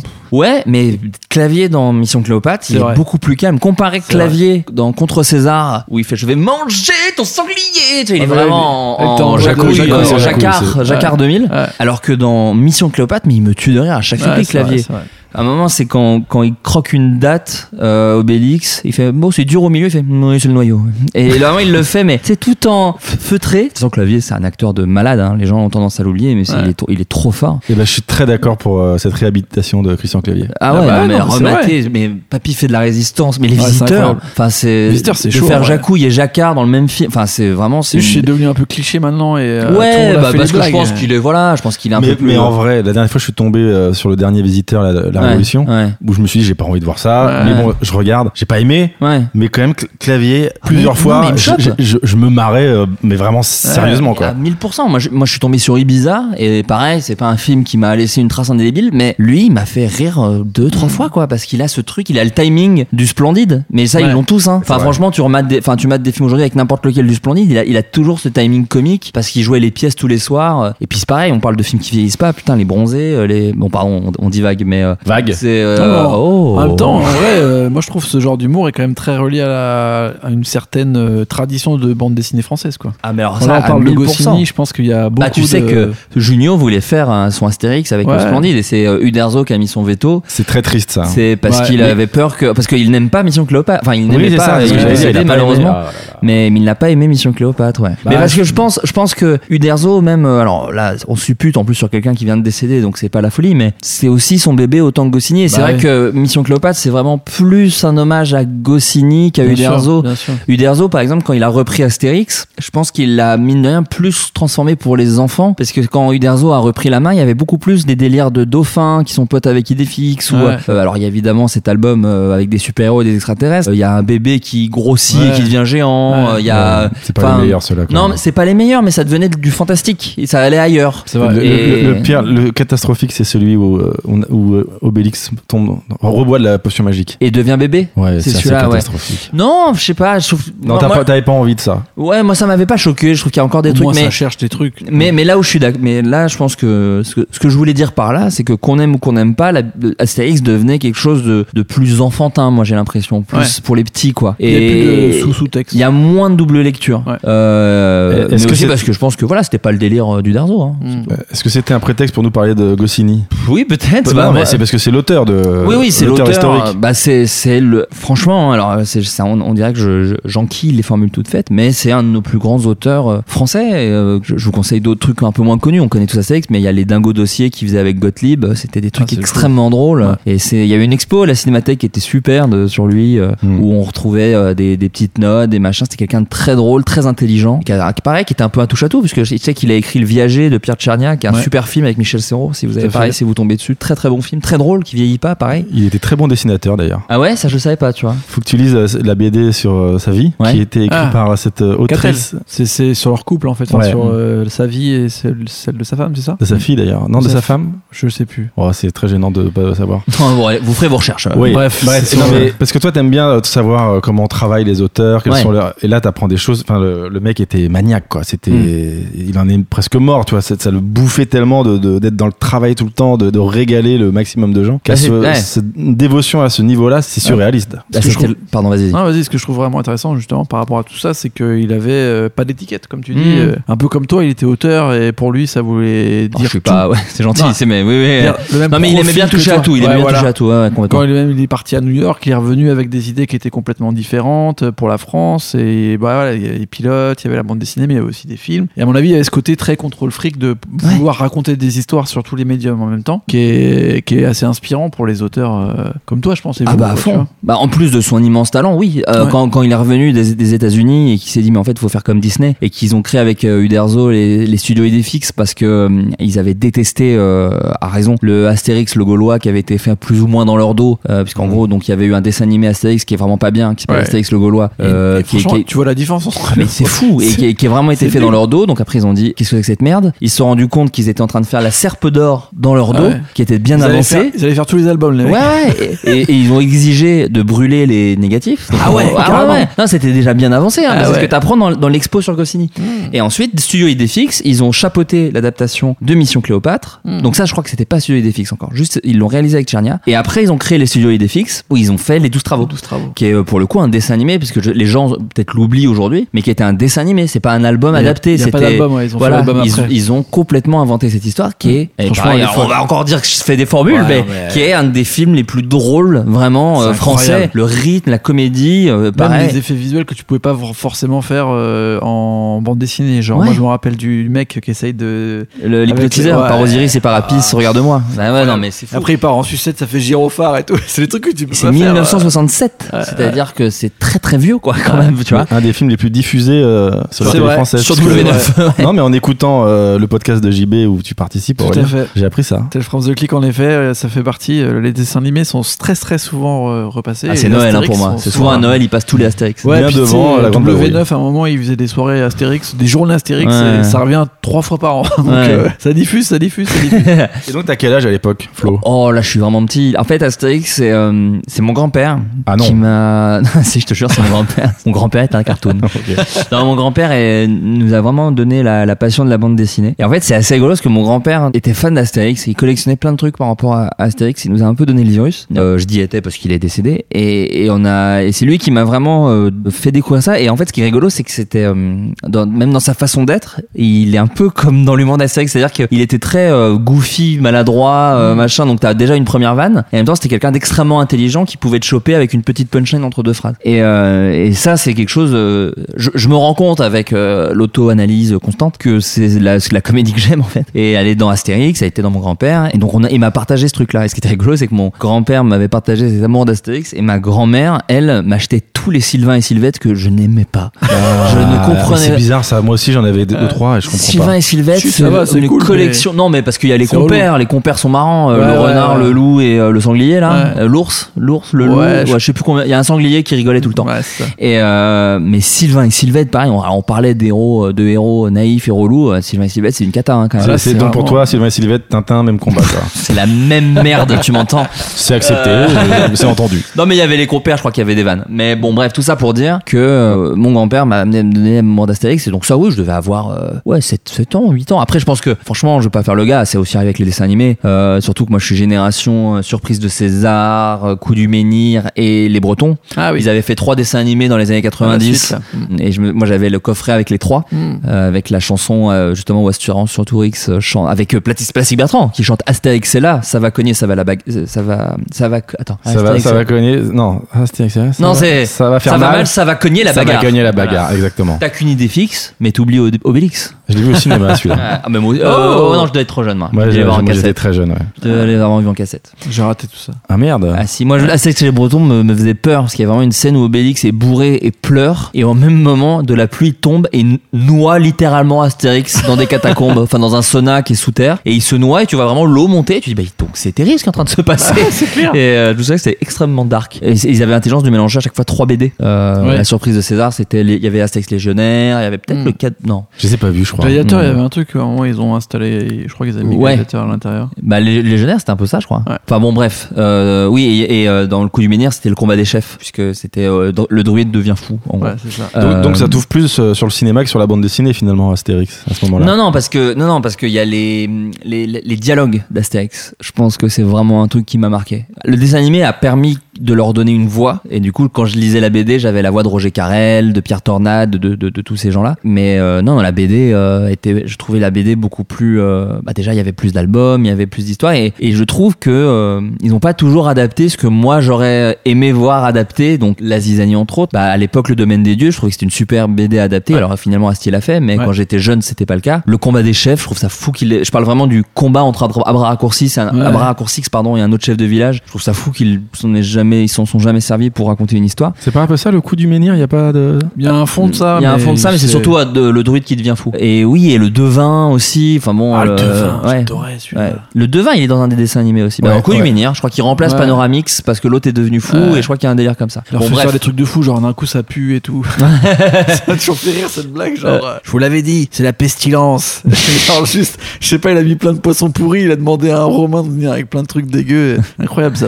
Mais ça, pour la très bonne bonne idée de contre César, Daniel Prévost en druide, ça marchait très Ouais, bien. vrai. Et du coup, tu te dis à ce moment-là, je veux en être, je veux faire ça ou pas encore? Non, moi, franchement, hein, pour le coup, la BD, j'ai. Déjà, je pense que quand t'es petit, tu te dis que c'est qu'une personne qui fait tout. Je pense Ouais. pas que tu te dis, alors, ok, il y a un auteur, il y a un dessinateur, potentiellement, il y a un coloriste. Non, je te dis, c'est quelqu'un qui a décidé, Mm. il a tout eu les idées et il a fait ça. Toi, jamais il y a un moment où tu te dis que tu vas dessiner? Non, à aucun moment. Je dessine très mal, euh, je tiens mal des crayons, ce qui fait que j'ai des ampoules au bout de 10 secondes. Mm. Euh, non, non, Très moi j'ai zéro talent. Alors pour le coup, vraiment, et puis fou, c'est que je pense j'ai un tout petit peu de talent dans le cadre cinématographique. En tout cas, je sais, je pense, je crois savoir composer un cadre, mais en BD, beaucoup moins, par exemple. Mais je me suis rendu compte en faisant Oli et l'Alien avec David, euh, le montage BD, euh, mais on en parlera avec d'autres œuvres plus tard, mais Oui. le montage BD, je l'avais. Le cadrage BD, je l'ai un peu moins. Mais donc non, à cette époque-là, je suis trop petit. Non, c'est vraiment juste un kiff de, ok, c'est ça, quelque chose de très drôle. Tous médias confondus, c'est ce que je trouvais le plus drôle, Astérix. Plus que, plus que le cinéma. Ouais, ah ouais, vraiment. Je trouve que, enfin, j'avais des vrais éclats de rire euh, en, en lisant, puis les gueules du Derzo, et puis c'était de l'humour, mais pas que quoi. Il y avait toujours ce truc où euh, j'ai toujours trouvé ça génial que la- l'amitié d'Asexualique, c'est vraiment genre on se prend vraiment dans les bras quoi. Enfin, tu vois, c'était vraiment de l'amitié de, on s'en fout, on est potes quoi. Je trouvais ça très beau en fait. Il y avait ce truc euh, très enfantin en plus de les femmes n'existent pas. C'est la, Ça, première- colloque que j'ai connue. euh, Ouais, et Obélix. En création. Bien ils sûr. habitent ensemble avec Sur- un chien. Ouais, c'est ça. Ils se partagent tout, les sangliers, les machins, alors qu'ils Les états d'âme, 30 ans hein, les tristesses, les trucs, c'est- parlent. Une bromance comme on en Une bromance, mais une bromance super bien écrite parce que quand Obélix est amoureux de Falbala, il en parle pas trop à son pote Ouais. euh, et l'autre se fout un peu de sa gueule. Enfin, c'est vraiment l'amitié la mieux. Enfin, c'est une amitié très bien écrite, quoi. Et euh, c'est plus tard donc que tu t'intéresses à notre deuxième BD, Ouais, quand je suis adolescent. qui est donc? Euh, Dragon Ball Z, tout simplement. Dragon Ball, enfin Dragon Dragon, Ball. Ball. pardon. Bien sûr, Dragon Ball Z, le dessin animé. Dragon Ball. Hors antenne, tu parlais à Slack euh, que tu cachais euh, des Gottlieb euh, à tes parents. Enfin, que tes parents cachaient les Gottlieb pour pas que tu les lises. mes grands-parents. Tes grands-parents, moi j'avais ça avec Dragon Ball. Mes parents euh, n'aimaient pas du tout que je lise du Dragon Ball. Je regardais, et surtout, enfin surtout, je ne sais pas, mais moi je n'étais pas vraiment un fan de Dragon Ball Z. Ouais. Alors, alors là, je partage complètement. euh, ça me faisait chier, avant, moi. quand il était plus petit. Ouais, non, alors non seulement, mais même le dessin animé, Ah, tout ce qui est dessin animé Dragon Ball me faisait chier à mourir. Je trouvais que ça n'avançait pas. Je trouvais les intrigues. euh, euh, alors là, vraiment, beaucoup de gens vont me dire bon bah voilà, c'est terminé. J'achèterai jamais un truc de ce connard. Euh, non, mais je trouvais que c'était trop. On se fixe et on se menace et ça se fightait jamais euh, dans Dragon Ball. C'est vrai. Il y a vraiment Non, mais- des trucs quand, quand ils sont vraiment contre les gros méchants, genre Cell, Freezer, euh, ils, ils étirent le délire de oh mais non parce qu'en fait eh, je me transforme. Mais oui, bah on sait, tu te transformes à chaque fois. Souvent, ils se mettent une claque et c'est fini. Ouais. Non mais, Ah. mais surtout Freezer, enfin moi c'est là où ils m'ont perdu. Tu sais, toi tu sais exploser une planète. Pourquoi tu te fais chier à lui mettre des coups, des claques et des coups de pied? Enfin, Ouais. fais-le tout de suite. Passe à autre chose. Vis ta vie. Construis une maison. Ouais, moi, ils m'ont perdu avec Boubou. Boubou, j'ai euh, lâché. Bah, c'est marrant parce que moi c'est alors la, la- la- le, le tome que j'ai partagé avec vous c'est c'est c'est celui-là pour le coup. Moi Ah ouais j'ai moi j'ai découvert Dragon Ball avec ce tome et ce tome m'a collé au plafond pour le coup. Alors raconte-nous pourquoi. Le alors c'est un arc narratif, je sais plus quel tome c'est, je t'ai donné le nom euh, à Slack. oui mais tu m'as tu m'as donné un tome en me disant que c'était plutôt tout. Non, c'est ce tome-là, je crois que c'est avec ce tome-là que ça commence. Et ensuite, en- donc pour vous résumer, si vous connaissez pas euh, l'arc de Boo dans Dragon Ball, c'est il y a un mec, il y a Boubou, donc qui est un espèce de gros, un peu débile, mais qui est extrêmement violent et dangereux, mais qui se rend pas compte, mais qui explose. C'est qui, qui- le qui est presque c'est ça. sympathique. presque sympathique, mais qui tue vraiment des gens sur un coup de tête parce Oui, que ça le saoule. Ouais. Mais qui est un enfant. Donc c'est vraiment un enfant euh, capricieux qui, euh, sur un coup de tête, peut être très violent. Et euh, on envoie Hercule, Satan, euh, Hercule Satan, oui c'est ça, Hercule Satan. Donc oui, il l'emmène et donc euh, les gens qui connaissent Dragon Ball, euh, tout le monde sait que tout le monde pense que c'est le gars qui a tué Cell, mais il l'a pas du tout euh, tué. Ouais. C'est Sangoku, Sangohan, je sais plus lequel. Et euh, mais par contre tout le monde pense que c'est lui le gars le plus fort, de... alors qu'il sait à peine se battre quoi. Donc, Il est voilà. nul. Il est nul. Souvent, et il est très prétentieux et Il se débile. cache derrière un rocher, il fait les, les muscles et en fait, dès que les caméras sont plus là, il, va se Oui, il lâche le bide, il est fatigué, euh, voilà. Mais il a une très jolie fille nonobstant. Voilà, et puis c'est un personnage très marrant. Ouais. c'est un gars qui est persuadé d'être le plus fort du monde, mais il est nul. Bon, bref. Et il y va, et il a très peur de Boubou, et ils deviennent potes. Parce qu'en fait, il y a une histoire avec, un petit chien. Le problème, c'est qu'en voulant euh, tuer Boubou, euh, je sais qu'il, je crois que c'est lui tire une roquette dans la gueule, machin et tout, il tue le petit chien. Et ça, Boubou, il l'accepte pas, il est très énervé, et en fait, il a des transformations, Boubou, et il se transforme en des êtres de plus en plus vénères et dark, qui sont donc les bouts, euh, alors après les, tous les blagues, je sais plus, hein, mais, euh, mais en gros, il a plusieurs évolutions, qui sont de plus en plus terribles, vengeresses, vénères, et puissante. Et tout l'arc, c'est ça. Et en même temps, c'est. Euh... Oh putain, j'ai plus les blases. J'ai voulu pas lire les BD pour rester sur des souvenirs d'enfants, mais euh, j'aurais peut-être dû. Parce que t'avais pas le temps surtout. Non, non, non, j'aurais. Non, non, pas du tout. Non, non. En plus, je enfin, celle-là, je l'ai chez moi, donc j'aurais pu là. Mais il y a toute cette histoire où les deux enfants. Alors, je crois que c'est Sango Ten. Attends, Goten, ouais. Enfin, en tout cas, ils essayent la fusion. Il y a tout ce truc Ah où. oui, avec Trunk. Voilà, avec Trunk.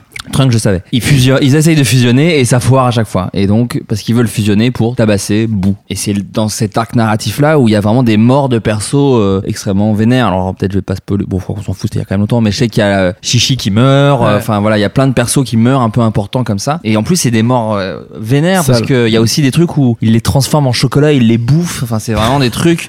Dit comme ça, c'est marrant et débile, mais en BD, c'est. Ouais, enfin, en manga, c'est vénère quand même à, à- à lire. Et je me souviens de cette BD parce qu'elle m'a vraiment, euh, ouais, marqué de, euh, oh, dark un peu, et en même temps rigolo, et en même temps, et, en fait, tu vois, toi, tu dis que ça t'a perdu. Moi, j'ai adoré l'arc de bout. J'ai trouvé ça super. J'ai trouvé que c'était un- une euh, excellente euh, origin story de méchant, puisque, bah, encore une fois, on spoil, mais il devient gentil à la fin. Il redevient euh, boubou et qui, voilà. Et je me souviens que l'arc narratif du méchant m'avait m'avait marqué. Je m'étais dit, ah putain, c'est ça, c'est bien écrit. Parce que moi, pareil, quand Slack m'a envoyé le texto pour me dire c'est quoi les BD qui t'ont marqué, bon, tout de suite, je pense à des comics parce que quand j'étais ado, C'est ce que j'allais te dire. Ouais ouais j'ai bouffé beaucoup beaucoup beaucoup beaucoup de comics, tous les Hulk, tous les Spider-Man. Bon d'une j'en ai beaucoup parlé et de deux euh, en vrai de vrai je les mélange. En fait pour le coup je les ai vraiment beaucoup lus. Alors Dragon Ball j'ai lu l'arc de Boo, ensuite j'ai mat- j'ai lu l'arc de Cell et celle de Freezer et Freezer m'a saoulé. Donc j'ai arrêté euh, Dragon Ball à ce moment-là. En plus je les ai lus dans le désordre donc ça n'avait aucun intérêt.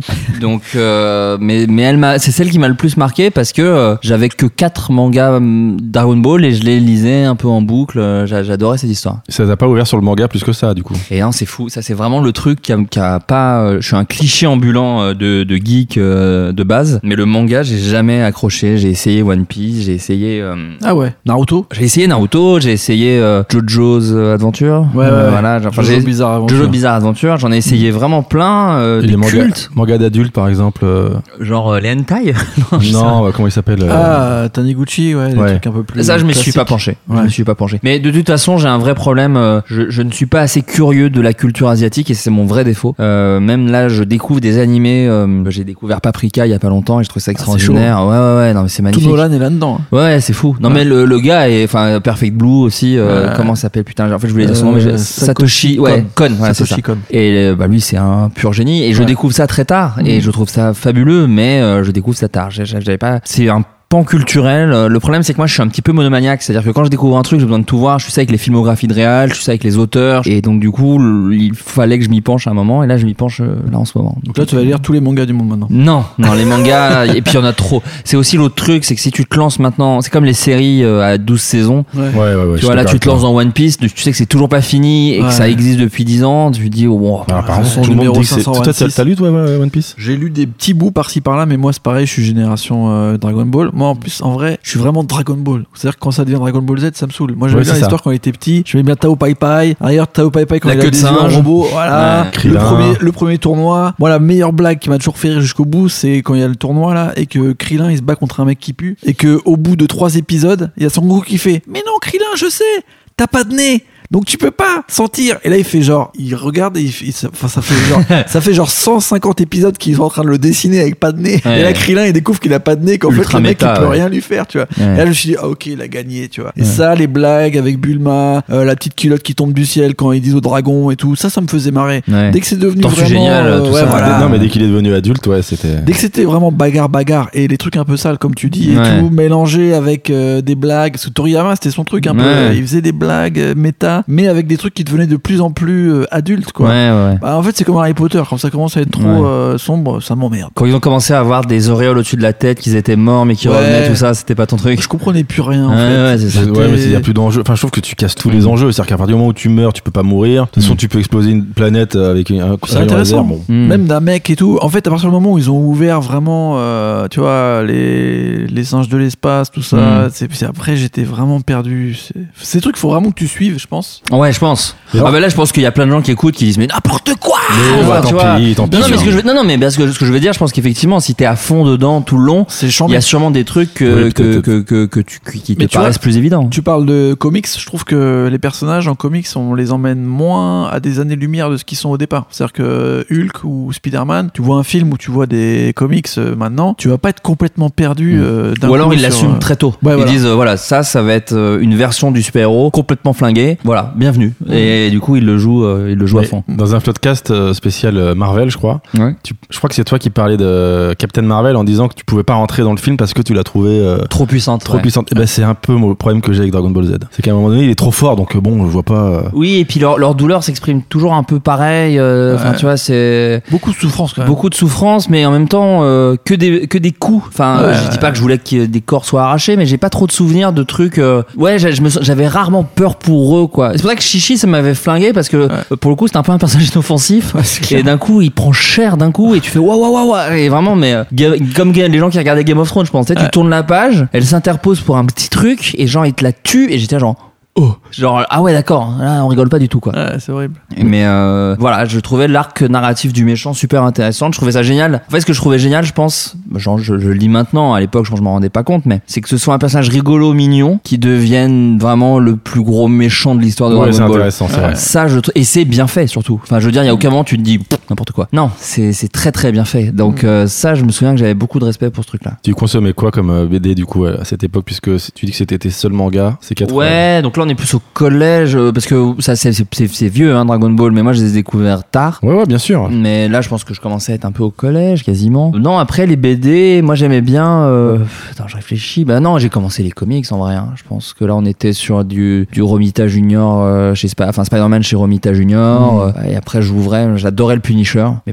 c'est vraiment un truc d'ado, quoi. Je Ouais, pense je que pense. c'est c'est vraiment genre, ah, yeah, il s'est fait emmerder. Il Il, va les, il va défoncer. Il va les défoncer. Mais encore aujourd'hui, moi, je relis avec plaisir le Punisher. Je sais que c'est un héros de droite, facho, ce que tu veux. Mais, mais je le lis en le, en le sachant. Et du coup, il y a un peu un truc. euh, c'est comme euh, des vidéos de mecs qui tombent en skate, quoi. Il y a un peu un truc où tu te dis, ah, c'est un peu. C'est comme l'inspecteur Harry. Exactement. ou Justice dans la ville, tu vois. c'est- Ouais, bah de toute façon c'est comme ça qu'ils le défendent, c'est de dire Ouais. il est pas vraiment de droite, il est euh, libertarien. Ouais. Mais tous les gars de droite sont libertariens, tu vois.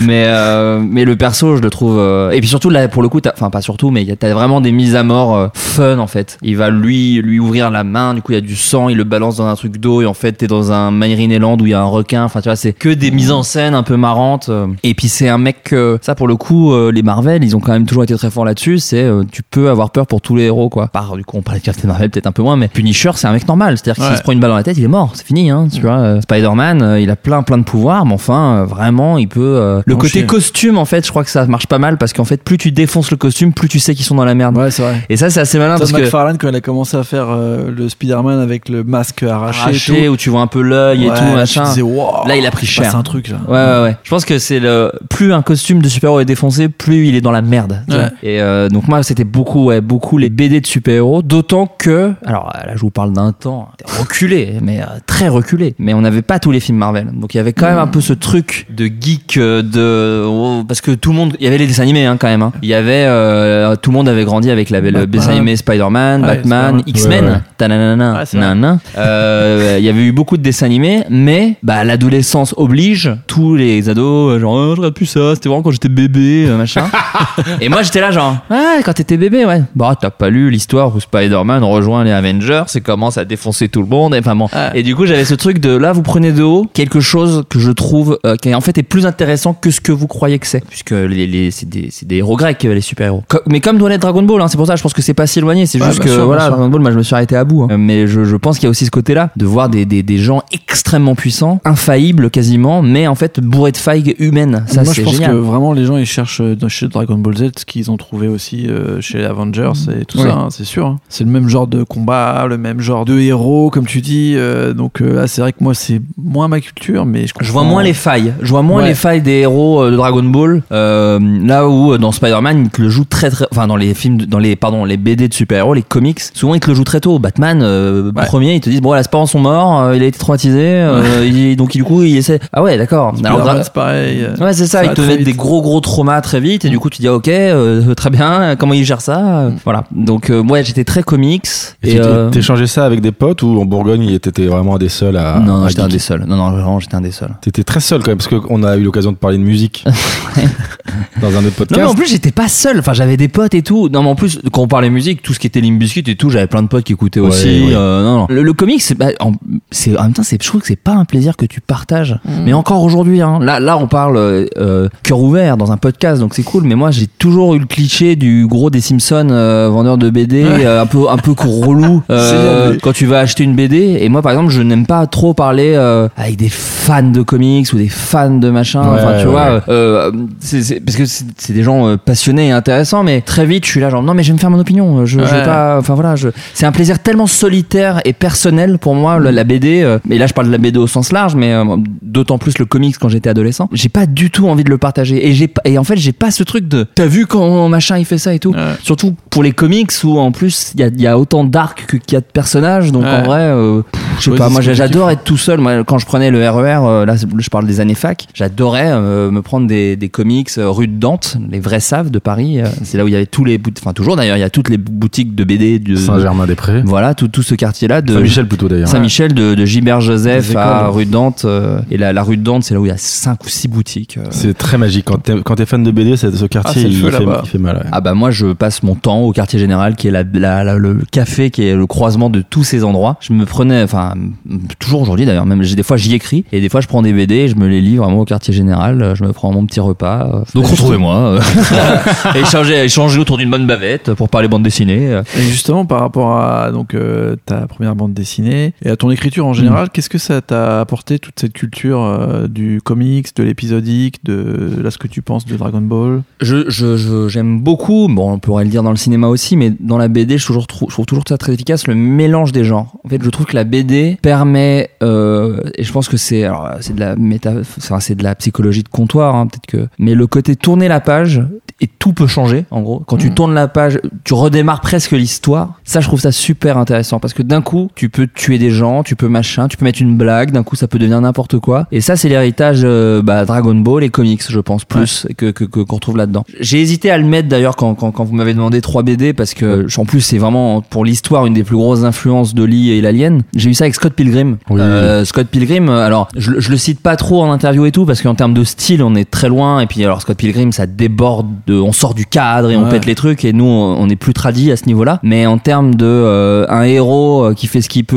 dans un truc assez référencé euh, et en même temps avec euh, d'un coup de l'action et en même temps des trucs très tristes et des trucs euh, très drôles parce que c'est une BD à pleurer de rire avec des détails que j'adore. Un de mes détails préférés de, de Scott Pilgrim, c'est euh, non tes chaussures, c'est vraiment les chaussures de Monsieur Bizarre. Et il a les vraies chaussures des vrai. Monsieur Madame où c'est Monsieur Bizarre. Il avait des chaussures un peu rigolotes Ouais. avec Ouais. des, des, des spirales. Il les a redessinés exactement Et c'est exactement les mêmes chaussures. Ouais. Alors que si t'as pas la rêve, c'est t'as des chaussures de Monsieur Bizarre, elle marche euh, la phrase. Et là t'as un petit truc en plus très con. Enfin moi j'adore ça. Mais il y a ce truc qui est euh, présent dans les comics et qui est présent dans Dragon Ball de mélange des genres, de blagues et des fois de l'action et des fois de l'émotion. Et une bonne BD, je trouve, euh, enfin en tout cas une BD que j'aime consommer et une BD que j'aime écrire, c'est un truc qui, qui mélange. euh, c'est une bonne recette des trois. Alors je n'ai pas la prétention de dire que c'est le cas de la mienne, Ouais, mais c'est ce qu'on a vraiment essayé de faire. C'est euh, qu'on se dise, ok, quand tu quand tu fermes la dernière, quand tu termines la bande dessinée, quand tu refermes le, le- le livre, tu te dis franchement, j'étais dedans. J'ai pas vu le temps passer, je me suis pas fait chier, j'ai trouvé ça drôle et, euh, et j'ai trouvé ça mignon. Et moi, juste ça, moi je suis au paradis. Moi, si, si ça a pu créer ça chez des gens, je suis au paradis parce que euh, c'est ce qui s'est passé avec euh, Scott Pilgrim, c'est ce qui s'est passé avec euh, Spider-Man, avec et, et je trouve qu'une BD qui tire un des trois casse un peu l'équilibre que j'aime bien. Ok. C'est vrai que j'ai jamais été un très grand fan de Deadpool parce que Deadpool c'est très très drôle, je suis complètement d'accord. Mais du coup, j'ai jamais été ému dans Deadpool, tu vois. J'ai peut-être pas lu les bonnes, hein, mais j'ai jamais été ému par Deadpool. Spider-Man est mon super-héros préféré parce que je trouve que c'est le mélange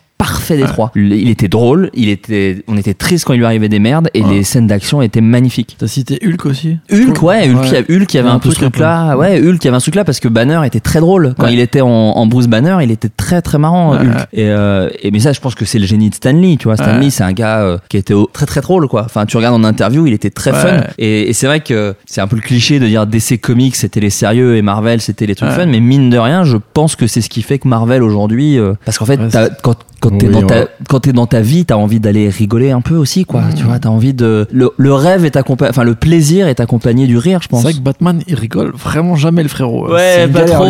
Mais c'est toujours des trucs un peu à froid. Le seul mec qui se marre, il est flippant de ouf. Ah, quoi. Batman. Ouais, c'est ça.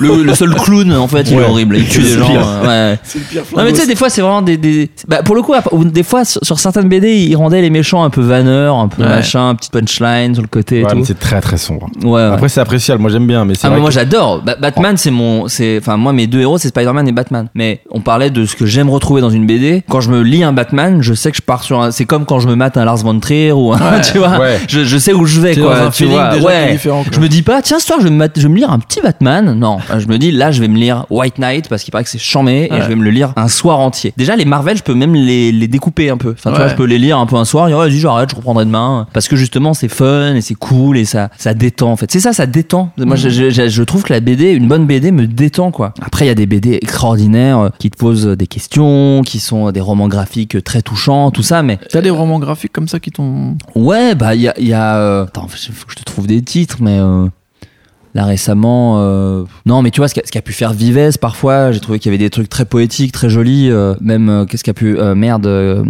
ah, en, en vrai, je réfléchis, on retombe souvent sur l'humour quand même, mais euh, bah alors c'est cliché, mais j'ai adoré Culotté de Bagieux, j'ai adoré euh, tout le travail de Mathieu Sapin aussi. euh, Ouais, que ce soit avec, biographies là, c'est exceptionnel. bah celle de Depardieu, je trouve que c'est le truc le plus fou que j'ai lu, mais enfin non, c'était- c'est c'est magi- c'est magique. Très très bien, très drôle, très drôle. En fait, c'est drôle sans s'arrêter à Depardieu. C'est-à-dire que juste Depardieu, ce serait très drôle Non, et puis- très intéressant. Et puis il- il arrive à, rendre drôle des cases, mais juste avec son talent de dessinateur. C'est-à-dire que c'est pas juste le perso, il est pas juste en train de se foutre de la gueule d'un Ouais. mec. Oui, puis lui, quand il se est très, dessine, très bon, ouais, il est génial. il est super en clown blanc qui réagit et tout. C'est, Ouais. c'est- J'invite d'ailleurs nos, nos auditeurs à lire cette BD, donc Ouais. Gérard, Gérard, bien sûr. et de regarder après euh, la série de documentaires de Gérard Depardieu sur Netflix. Dont Euh, il parle d'ailleurs dans, il parle. dans la BD, ouais. Parce qu'il il dit tout le temps Depardieu, euh, il veut tout bouffer, mais quand tu vois le doc, mais plus c'est un truc de ouf. Bref, fin de la digression, mais, Non, non, mais c'est vrai. je suis d'accord avec toi, c'est Mathieu Sapin, exceptionnel. Et voilà, et puis bah, bah, euh, des- alors c'est mon éditeur, donc ça peut paraître un peu voilà, mais Davy, il a fait une série de collections qui s'appelle Davy Merrier versus des trucs, et il y a des trucs très perso, très beaux que, je- que je trouve vraiment euh, très jolis, donc euh, donc voilà,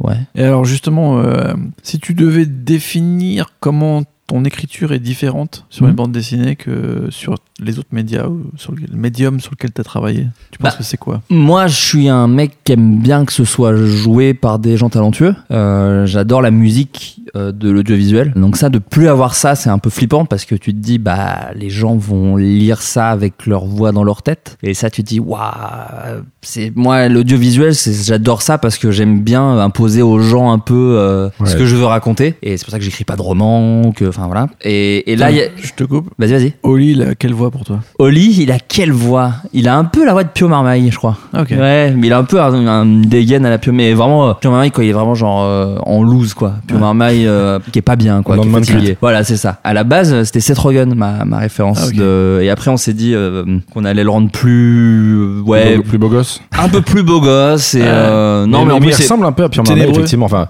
de, de ce qu'on a eu la chance de voir, c'est-à-dire la couve. un JPEG sur ton Insta. Mais j'ai voulu t'envoyer le PDF en plus. Ah bah oui, bah ça suffit pas, ouais, la volonté ne suffit suffit pas, ouais, J'ai vu la story d'Adrien Méniel qui, qui m'a donné envie de lire. Ah bah écoute, non non mais je te la filerai, je suis désolé. Je- mais, mais par exemple quand j'écrivais, euh, quand j'ai écrit Oli et qu'on a fait des recherches graphiques avec David, je lui ai donné le casting du film si on le faisait aux States par exemple. Ok. Je disais voilà, euh, Marie, euh, donc qui est une collègue du héros, euh, c'est une sorte de Tina Fey indienne, mais mais c'est Tina Fey. Dis-toi que c'est Tina Fey. Et pas forcément pour lui ressembler.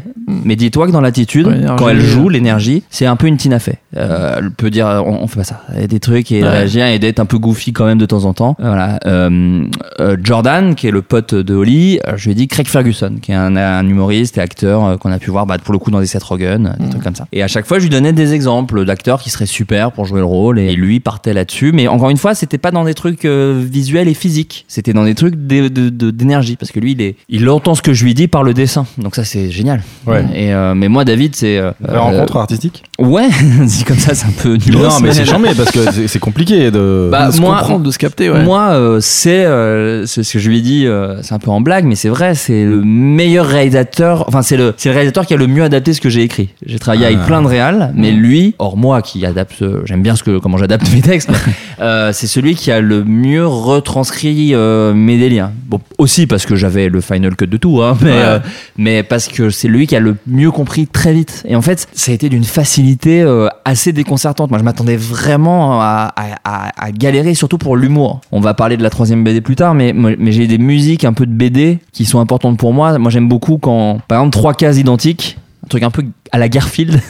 trois cases identiques de un personnage parle, dit un truc, silence.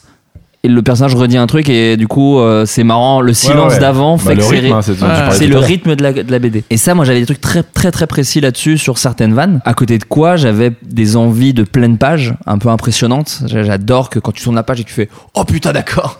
Voilà, ça, j'a- j'avais cette envie-là. Je pense que c'est vraiment une BD née de la frustration d'un gars qui fait des vidéos euh, avec des tout petits budgets. Ouais. Et là, on lui a dit euh, Bah voilà, tu peux mettre ce que tu veux. Donc, du coup, on fait Bah, il y a des extraterrestres, c'est à Los Angeles, ça explose. Ouais. Je vais pas trop spoiler la BD, mais on part dans d'autres trucs euh, vraiment vénères. Euh, voilà, ça, je me suis vraiment fait plaisir là-dedans, et puis je me suis vraiment fait plaisir d'écrire une histoire. En fait, je me suis dit, je veux, je veux faire une histoire que je pourrais jamais faire ailleurs que Ouais. sur de la bande dessinée. Mm. Est-ce que tu as écrit cette histoire euh, selon le modèle de- du manga ou du comic en disant ça, je pourrais, je pourrais en faire 200 tomes pendant. C'est une histoire qui se termine, c'est-à-dire que quand on finit la BD, on, on pourrait ne plus jamais en entendre parler de ces personnages et on serait pas frustré, je pense. Mais il y a un petit truc d'ouvert où euh, et surtout je sais, c'est-à-dire que si, ça, si on en vend beaucoup, donc si vous écoutez ce podcast, n'hésitez pas à acheter la bande dessinée. Euh, si on en vend beaucoup, euh, je sais ce qui se passe dans le tome 2. Je sais ce qui se passe dans le tome 2 puisque la fin est quand même euh, voilà, il y a un choix, il se passe des choses. Je sais ce qui se passe dans le tome 2 et ça m'amuse déjà. J'ai envie de l'écrire. Je me retiens parce que si on le fait pas, je vais être très frustré. Donc euh, j'ai ce truc de je veux pas me lancer tant que c'est pas sûr. Mais euh, si, je, j'ai et puis moi j'ai- j'ai- j'ai- je suis un collectionneur. Encore une fois, on parlait de je suis très matérialiste. J'aime bien quand c'est les mêmes euh, c'est Ouais. les mêmes euh, Avec Ouais. la tranche et tout. la tranche, moi je suis un gars qui a racheté des comics parce que les tranches ont changé, parce que ça a changé d'éditeur ou je sais pas quoi. Du coup, je les rachète parce que ça m'énerve que c'est pas la même taille et que machin. Je comprends ça. Ça me rend ouf, tu vois, ça, me- ça me ça m'agace au, au plus haut point. C'est comme quand j'avais acheté les DVD, euh,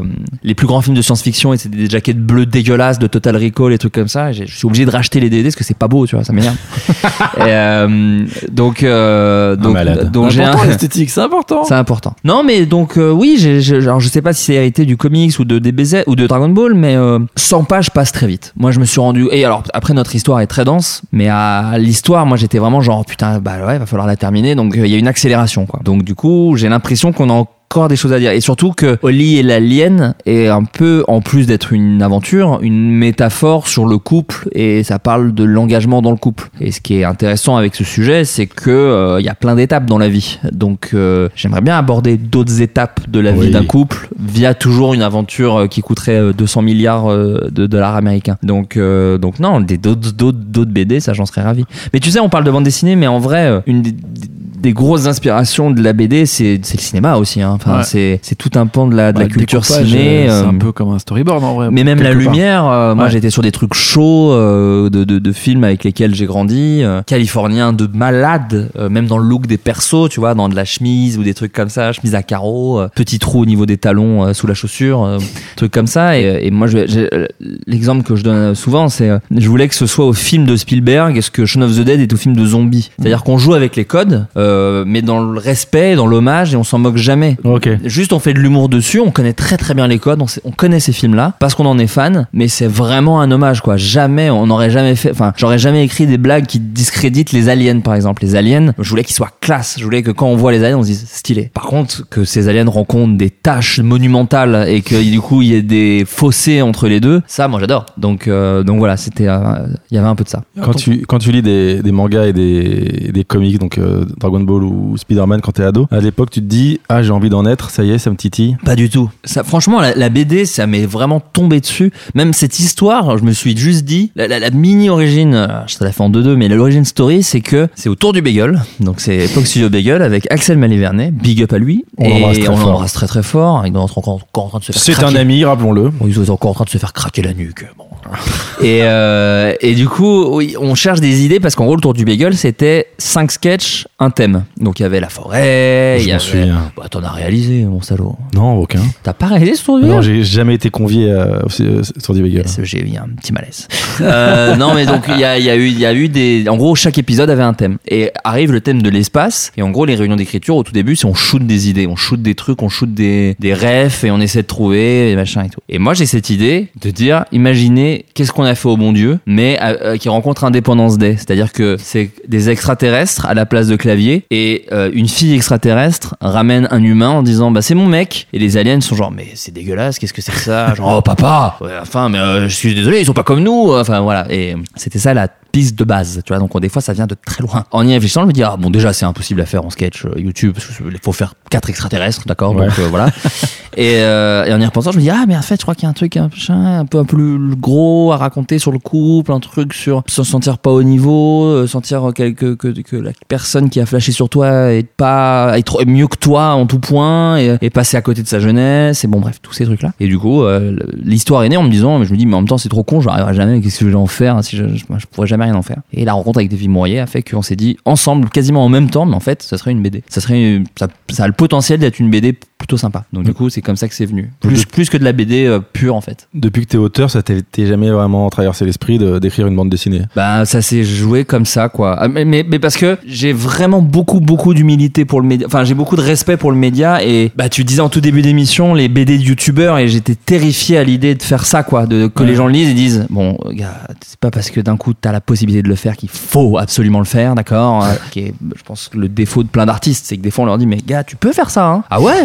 Bah je le fais, ça sort, on fait ouais, c'était pas ouf. Euh, vous avez dit que je pouvais le faire, bah ouais, tu peux, mais ça veut pas dire que ça va être bien. Moi j'avais vraiment besoin d'avoir une histoire euh, auquel je croyais, et je croyais vraiment en cette histoire. Et euh, je savais que dès le cours, si c'était pas au niveau, ils auraient dit non. hein. Enfin quoi qu'il arrive, enfin encore une fois, je suis pas Cyprien, John Rachid ou Swan Neo quoi. Moi je suis pas une rosta, je, je, enfin je- mon visage fait pas vendre autant qu'eux quoi. Donc euh, donc je crois que l'histoire leur a plu, et donc quand leur- l'histoire leur a plu, je me suis dit bon bah banco. le- ce que j'avais pour moi, j'imagine, c'est que j'aime bien écrire les dialogues et souvent c'est ce que c'est de ça que les gens me parlent quand on parle de mon travail. Et ça, pour le coup, je savais qu'en texte, je savais écrire des dialogues qui pouvaient faire rire les gens. Donc euh, donc ça, c'était euh, ma mini truc où j'étais sûr. Et puis après, pour l'histoire en elle-même, c'est une structure assez basique en trois actes. Enfin moi, je suis vraiment un scolaire. euh, Académique, quand-. Ouais ouais ouais, mais méthodique. mais ça marche très bien en fait. Après, ce qu'il a fallu, c'est réécrire ensuite derrière pour que ça fonctionne en BD sur le côté, euh, bah, pour pas que ça tombe. euh, que je vais dire, c'est basique, hein, mais euh, tu, tu tournes la page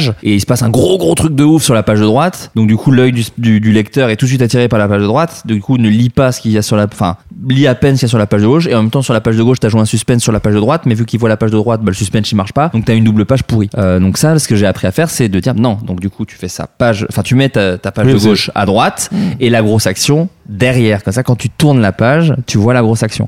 Ce que tu Donc, me disais, euh, c'est que enfin, un anniversaire récemment, tu me parlais de que ton premier jet. euh, J'ai pété le micro. Premier jet.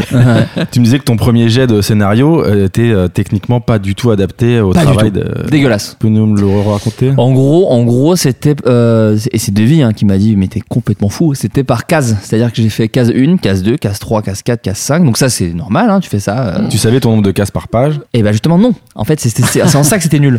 C'est que normalement t'écris page 1, case 1, 2, il se passe quoi dans chaque case? Case 1, case 2, case 3, case 4, case 5. Ensuite page 2, case 1, case 2, case 3, case 4, nanana. page 3, case 1, case 2, case 3. Moi j'ai fait case 1, 2, 3, 4, 5, 6, 7, 8, 9, 10, 11, 12, 13, 14, 16, 18, 19, nanana, jusqu'à 400 cases en fait. Et Davy il lit ça, il fait Ah non, non, mais faut mettre les pages. Je fais quoi? Je fais Ouais, non, mais ça c'est le dessinateur qui voit. Il fait Mais bien sûr que non, il faut que tu dises les pages. Là c'est juste comment on va se perdre. Enfin, c'est. Donc c'est- techniquement, je ne savais pas écrire une BD. C'est comme, c'est comme si j'avais écrit. Ouais, voilà, c'est ça.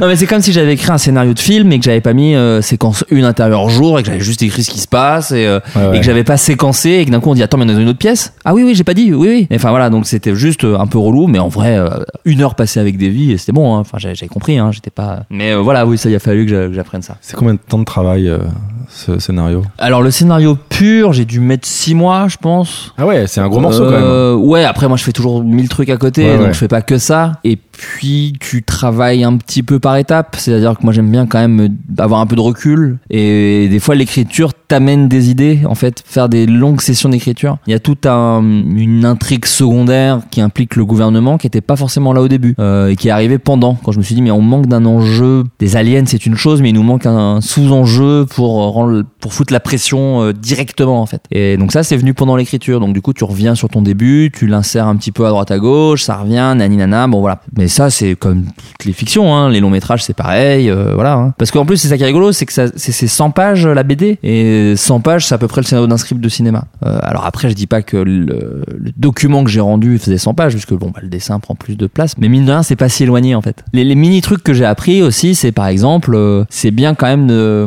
moi il y a beaucoup de dialogues au début parce qu'il y a beaucoup de choses à installer, mais euh, j'ai rajouté des dialogues à la fin parce qu'en fait j'avais un problème dans ma BD où ça s'accélérait à la fin donc ça c'est plutôt une bonne chose sauf qu'à la fin t'avais un petit peu la sensation de ah bah c'est déjà fini genre vraiment tu tu sais tu tournais une page et tu passais je sais pas une minute sur une page parce qu'il y avait des dialogues et vers la fin c'était vraiment genre parce que t'avais que de l'action donc en Ouais. fait tu sais ton œil il va vite quoi tu vas pas rester sur une case d'action très longtemps donc du coup il y avait un peu une sensation de bah, elle est finie et ça c'était relou donc du coup il y a un peu ça euh, à un moment pour l'action qui s'accélère, sauf que j'ai rajouté des dialogues, j'ai rajouté même un personnage qui devait disparaître, qui revient parce que c'est un personnage très rigolo pour remettre un peu de comédie à ce moment-là et donc du coup tu reprends un peu de temps de ton lecteur, qui repasse un peu de temps avec les persos, donc du coup ils ont peur pour les persos, mais en même temps ils se rappellent qu'ils sont sympas. Enfin voilà, c'est des petits trucs, mais c'est le c'est le principe de faire plusieurs versions d'un texte et plusieurs étapes d'un texte et euh, je le faisais déjà euh, sur le cinéma ou sur euh, la télévision et voilà c'était logique de le faire en BD quoi. Et toi, en tant qu'auteur, c'était quoi ton plus gros défi, tu penses De la BD?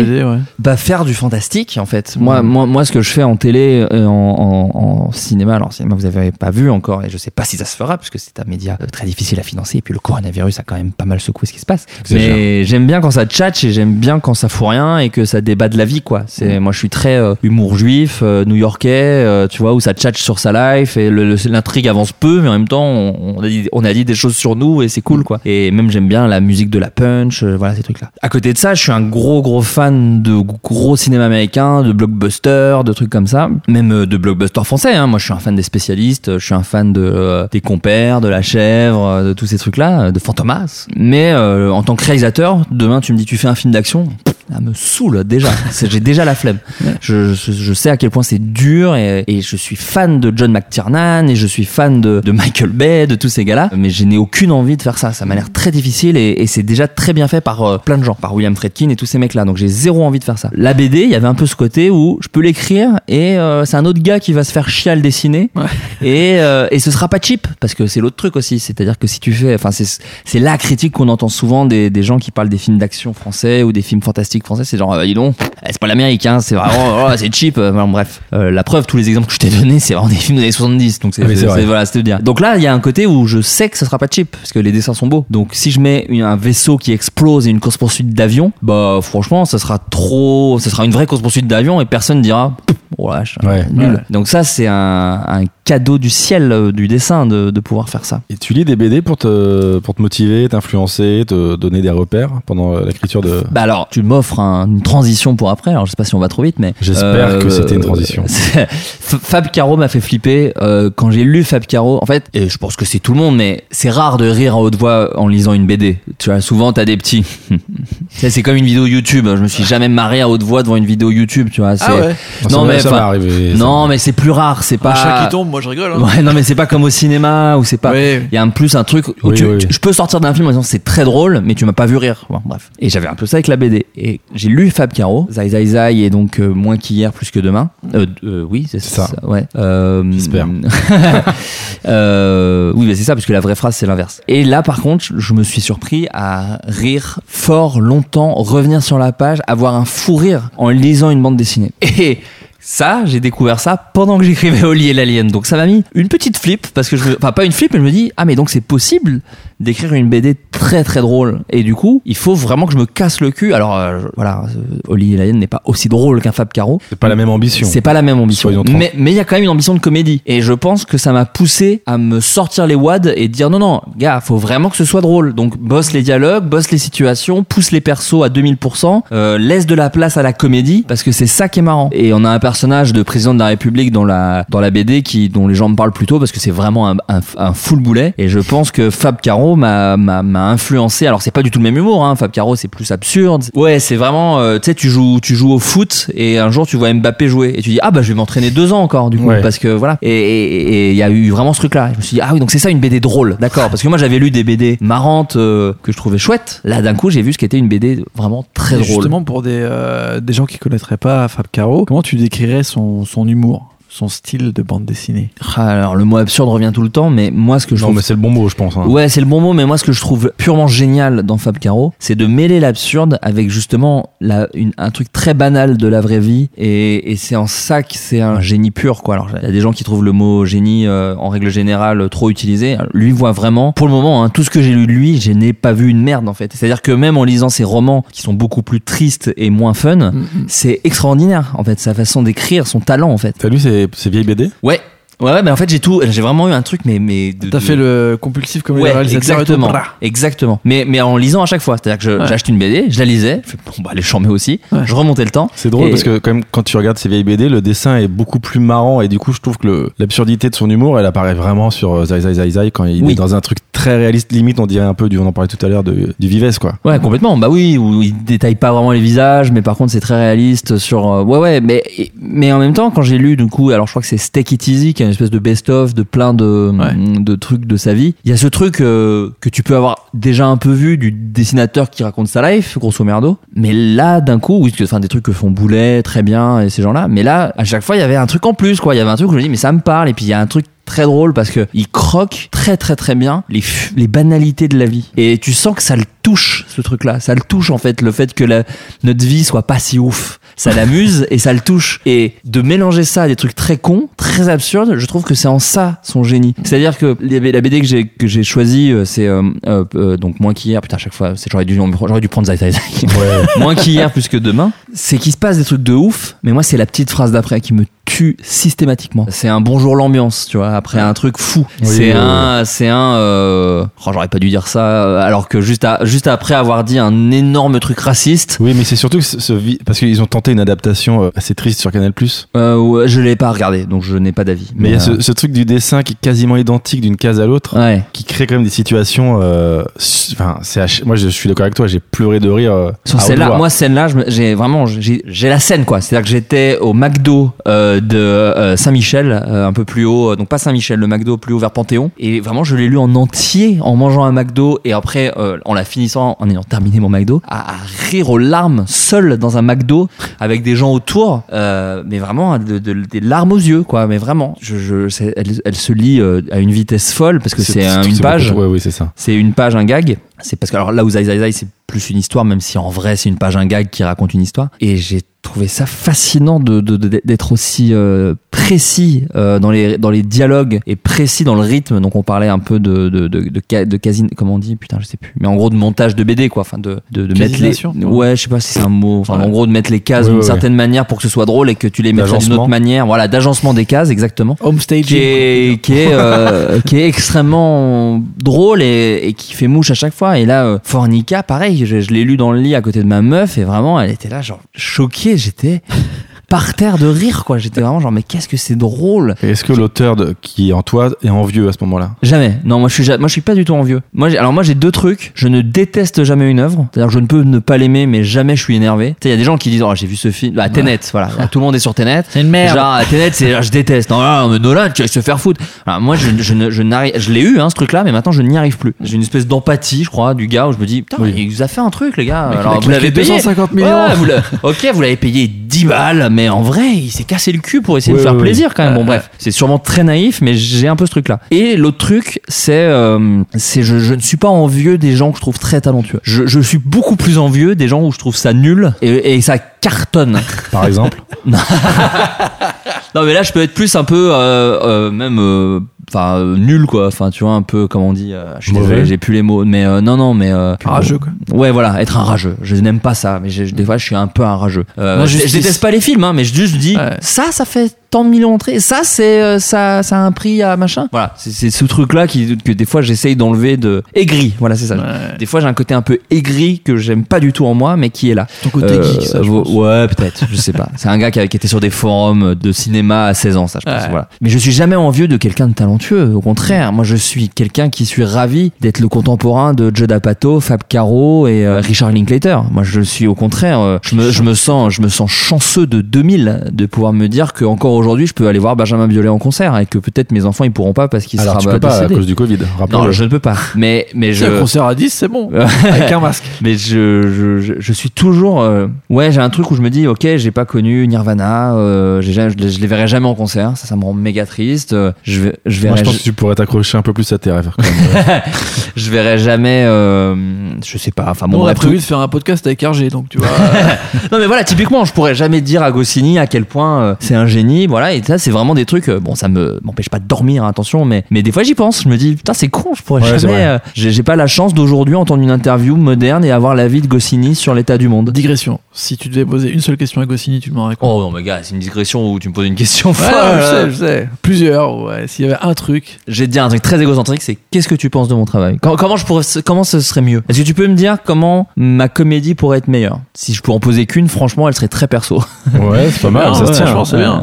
C'est ça. Je pense que c'est ce que je lui demanderais. Et Fab Caro, que là tu peux rencontrer, il est- est encore tout à fait là. Et tu sais que Fab Caro, il y a une interview superbe que je vous conseille après avoir écouté ce podcast et avoir mis 5 étoiles évidemment. Mais il a fait une interview avec euh, Augustin Trapenard sur euh, l'émission Boomerang, qui est une très bonne émission d'ailleurs, sur. France Inter. Et en fait, tu, bah, comme tous les dessinateurs que j'ai rencontrés dans ma vie, bon, c'est quelqu'un de très timide et qui Ouais. dit, oh, vous êtes sûr que ça intéresse les gens? Bon, bon, Ouais, ok, c'est vrai. voilà, voilà. Et euh, là où moi, je m'épanche depuis deux heures euh, sur ma vie. et, Trois, trois, ouais. et, et en fait, il ça me l'a. Alors, bon, c'est nul parce que je le connais pas du tout, et, mais ça me l'a rendu encore plus sympathique, quoi. Je me suis dit, bah putain, et en plus, il est genre. euh, Il est humble. Ouais, mais c'est Exactement, mais c'est même pas de l'humilité de. Vous savez, moi, euh, Oui, je c'est- fais juste de la BD. Hein, C'est pas une posture. c'est juste, si un gars lui pose la question et il fait. Moi, je sais pas. Enfin voilà. Enfin, et tu sens vraiment, c'est. Et moi, j'adore le côté artisanal de de, de créer des trucs, quoi. J'adore juste un gars qui dit, bah, j'ai fait euh, une BD comme j'aurais pu faire une chaise ou comme j'aurais pu faire euh, ou genre comme j'aurais pu réagencer votre appart, quoi. Et, Ouais. et moi, j'ai un peu ce truc-là. J'adore m'épancher des heures sur la, la création, mais euh, quand je fais quelque chose, je suis toujours en mode, voilà, j'ai fait ça. Mon tic de langage, c'est dire, j'espère que ça te plaira. Voilà, c'est c'est vraiment ça. C'est genre, voilà, maintenant c'est à vous. J'espère que ça vous plaira. J'ai aucune envie de révolutionner quoi que ce soit quand je fais quelque chose. Je veux juste que les gens se disent, j'ai passé un bon moment. Voilà, c'est déjà ça de dire, si dans la journée de quelqu'un, t'as réussi à faire en sorte qu'il passe un bon moment, putain, quel bonheur quand même. Donc, euh, donc voilà. Donc je sais pas qu'est-ce que je lui demanderais à Fab Caro. Je lui dirais, qu'est-ce que tu penses non, c'est quoi J'aimerais bien qu'il fasse une. Alors, bon, c'est pas une question, mais j'aimerais bien qu'il refasse une BD où il est lui-même comme Take It Easy. Par rapport au fait que maintenant il vit un succès incroyable et que tout le monde veut qu'il. Enfin, il, a, il a une blague d'ailleurs très drôle où il y a euh, par l'auteur de Zai Zai Zai partout. Enfin, dès qu'il fait un truc, il y a écrit en énorme par l'auteur de Zai Zai Zai. Zai Zai Zai Zai d'ailleurs, il y a Ouais, quatre ouais. Zai. Je lui avais demandé ça d'ailleurs, j'ai eu la chance d'interviewer pourquoi t'as Ah ouais mis 4 et il me dit c'est un enfer, euh, je sais jamais pourquoi et personne le dit bien. Ah, t'as interviewé Fab Caro Ouais, Je savais tu pas. sais, euh, chez Combini on fait les papiers crayons là. Ah, il en a fait un, putain, il en je l'ai a pas fait vu. un il y a pas ah, très, très longtemps. Très étonnant,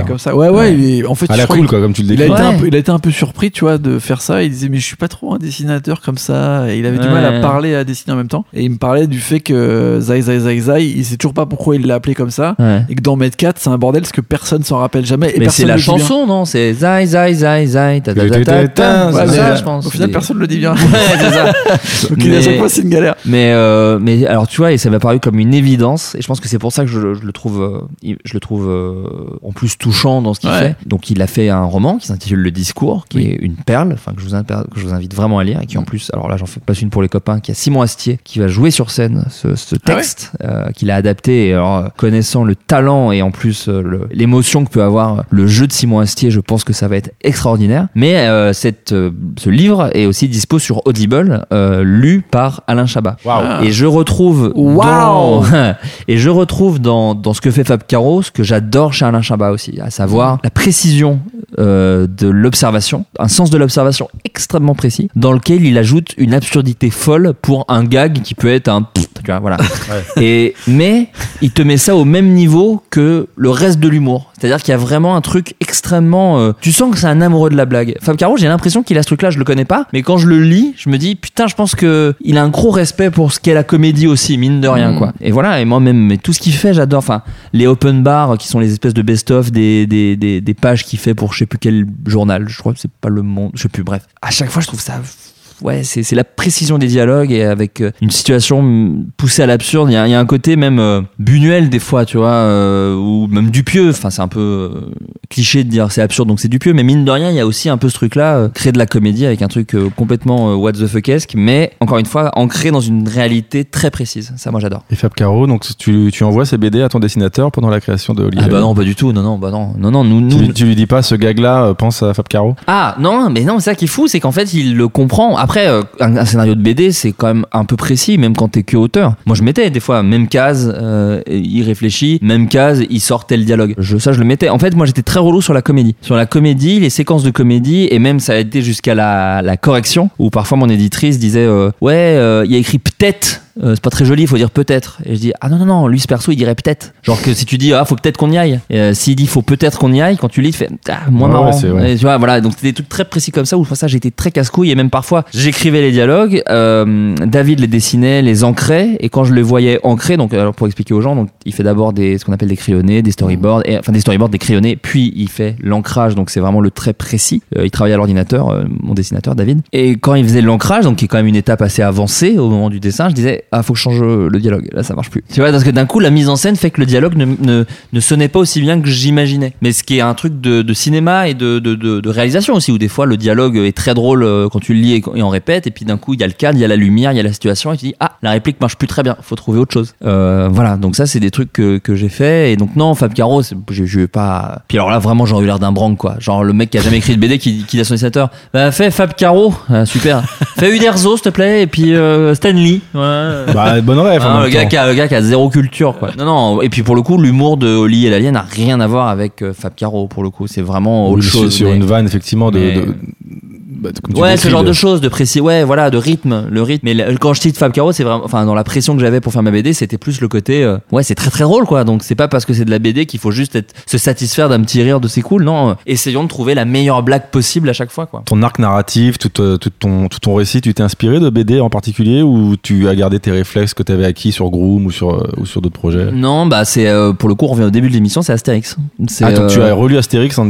Bah, je l'ai pas relu. Je pense que c'était intrinsèque en moi. Ça devait être dans ma tête. Mais mine de rien, lorsque je relis Oli et l'Alien, il y a un peu un- une structure à la Astérix de euh, arriver d'un problème, euh, vivre avec le problème et c'est là un peu où tu mets les blagues et euh, en gros arriver des Romains à la fin et baston, situation finale et, voilà. Ma BD est un peu construite comme ça. Le, le- début, c'est beaucoup d'infos parce que c'est l'arrivée du problème. Ensuite, le problème, on joue avec, on crée des situations, on met des blagues. Et ensuite, euh, arrivée de l'action et du danger qui devient de plus en plus menaçant, avec toujours la menace. Dans Astérix, souvent, t'as des plans où il y a César et un comploteur qui revient de temps en temps dans l'histoire, et à la fin, euh, l'armée romaine vient défoncer euh, les villageois. Bah, là, c'est un peu pareil. De temps en temps, tu reviens avec le gouvernement américain, machin.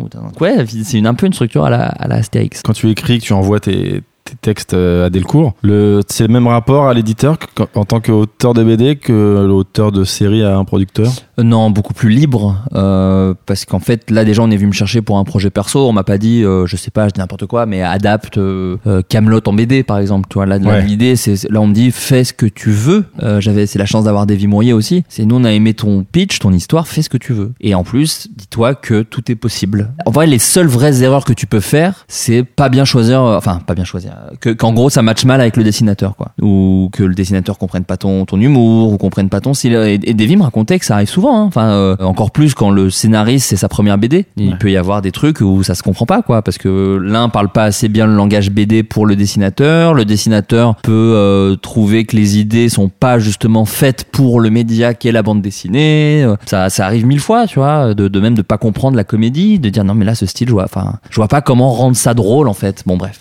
Et, et moi, j'ai pas du tout eu ce problème. Vraiment, ça s'est super bien passé. Et l'éditeur m'a fait confiance. Euh, l'éditeur connaissait mon style, euh, connaissait. euh, c'est une BD quand même très. ça tchatche, hein, attention. Et puis moi, j'ai quand même un petit background de mec qui fait des refs à des trucs passés, dans la nostalgie et tout. C'est une BD très nostalgique quand tu la lis. Elle a un truc chaud, un peu. les couleurs ramènent un truc. C'est un truc. la, lumière, et je le dis parce que vraiment, j'y suis absolument pour rien. Mais les couleurs de cette BD sont magnifiques. Les dessins sont top, hein, mais la, couleur, je la trouve trop trop belle. Quoi. Je trouve qu'à chaque fois tu voyages et, euh, et je trouve que c'est une belle BD. Parce que moi, je voulais faire une BD drôle et David a fait que c'est une BD drôle qui est, enfin, j'espère qu'elle est drôle, qui est une belle BD. Ça, je trouve ça trop bien parce que souvent les BD, euh, justement, tu parlais de youtubeurs machin et tout, peuvent être très moches parce qu'elles sont faites un peu vite et euh, Oui. et parce que je pense qu'il n'y a pas de. On cherche l'efficacité de la blague et que parfois un jeu d'ombre ou un truc comme ça peut gâcher une chute. Nous, on n'était pas du tout là-dedans. Nous, il y a des jeux d'ombre partout. Et puis surtout, il y a des. C'est comme au théâtre, quoi. C'est des décors et à chaque décor, il y a son. Il y a sa lumière. Et puis plus t'avances dans le film, plus on, ça s'assombrit et tout. C'est-à-dire, on part dans les bleus, dans les. Je trouve la, la, la, la couleur euh, magnifique dans, dans, ce- dans, dans cet album. J'espère qu'on aura la chance de la lire. un jour.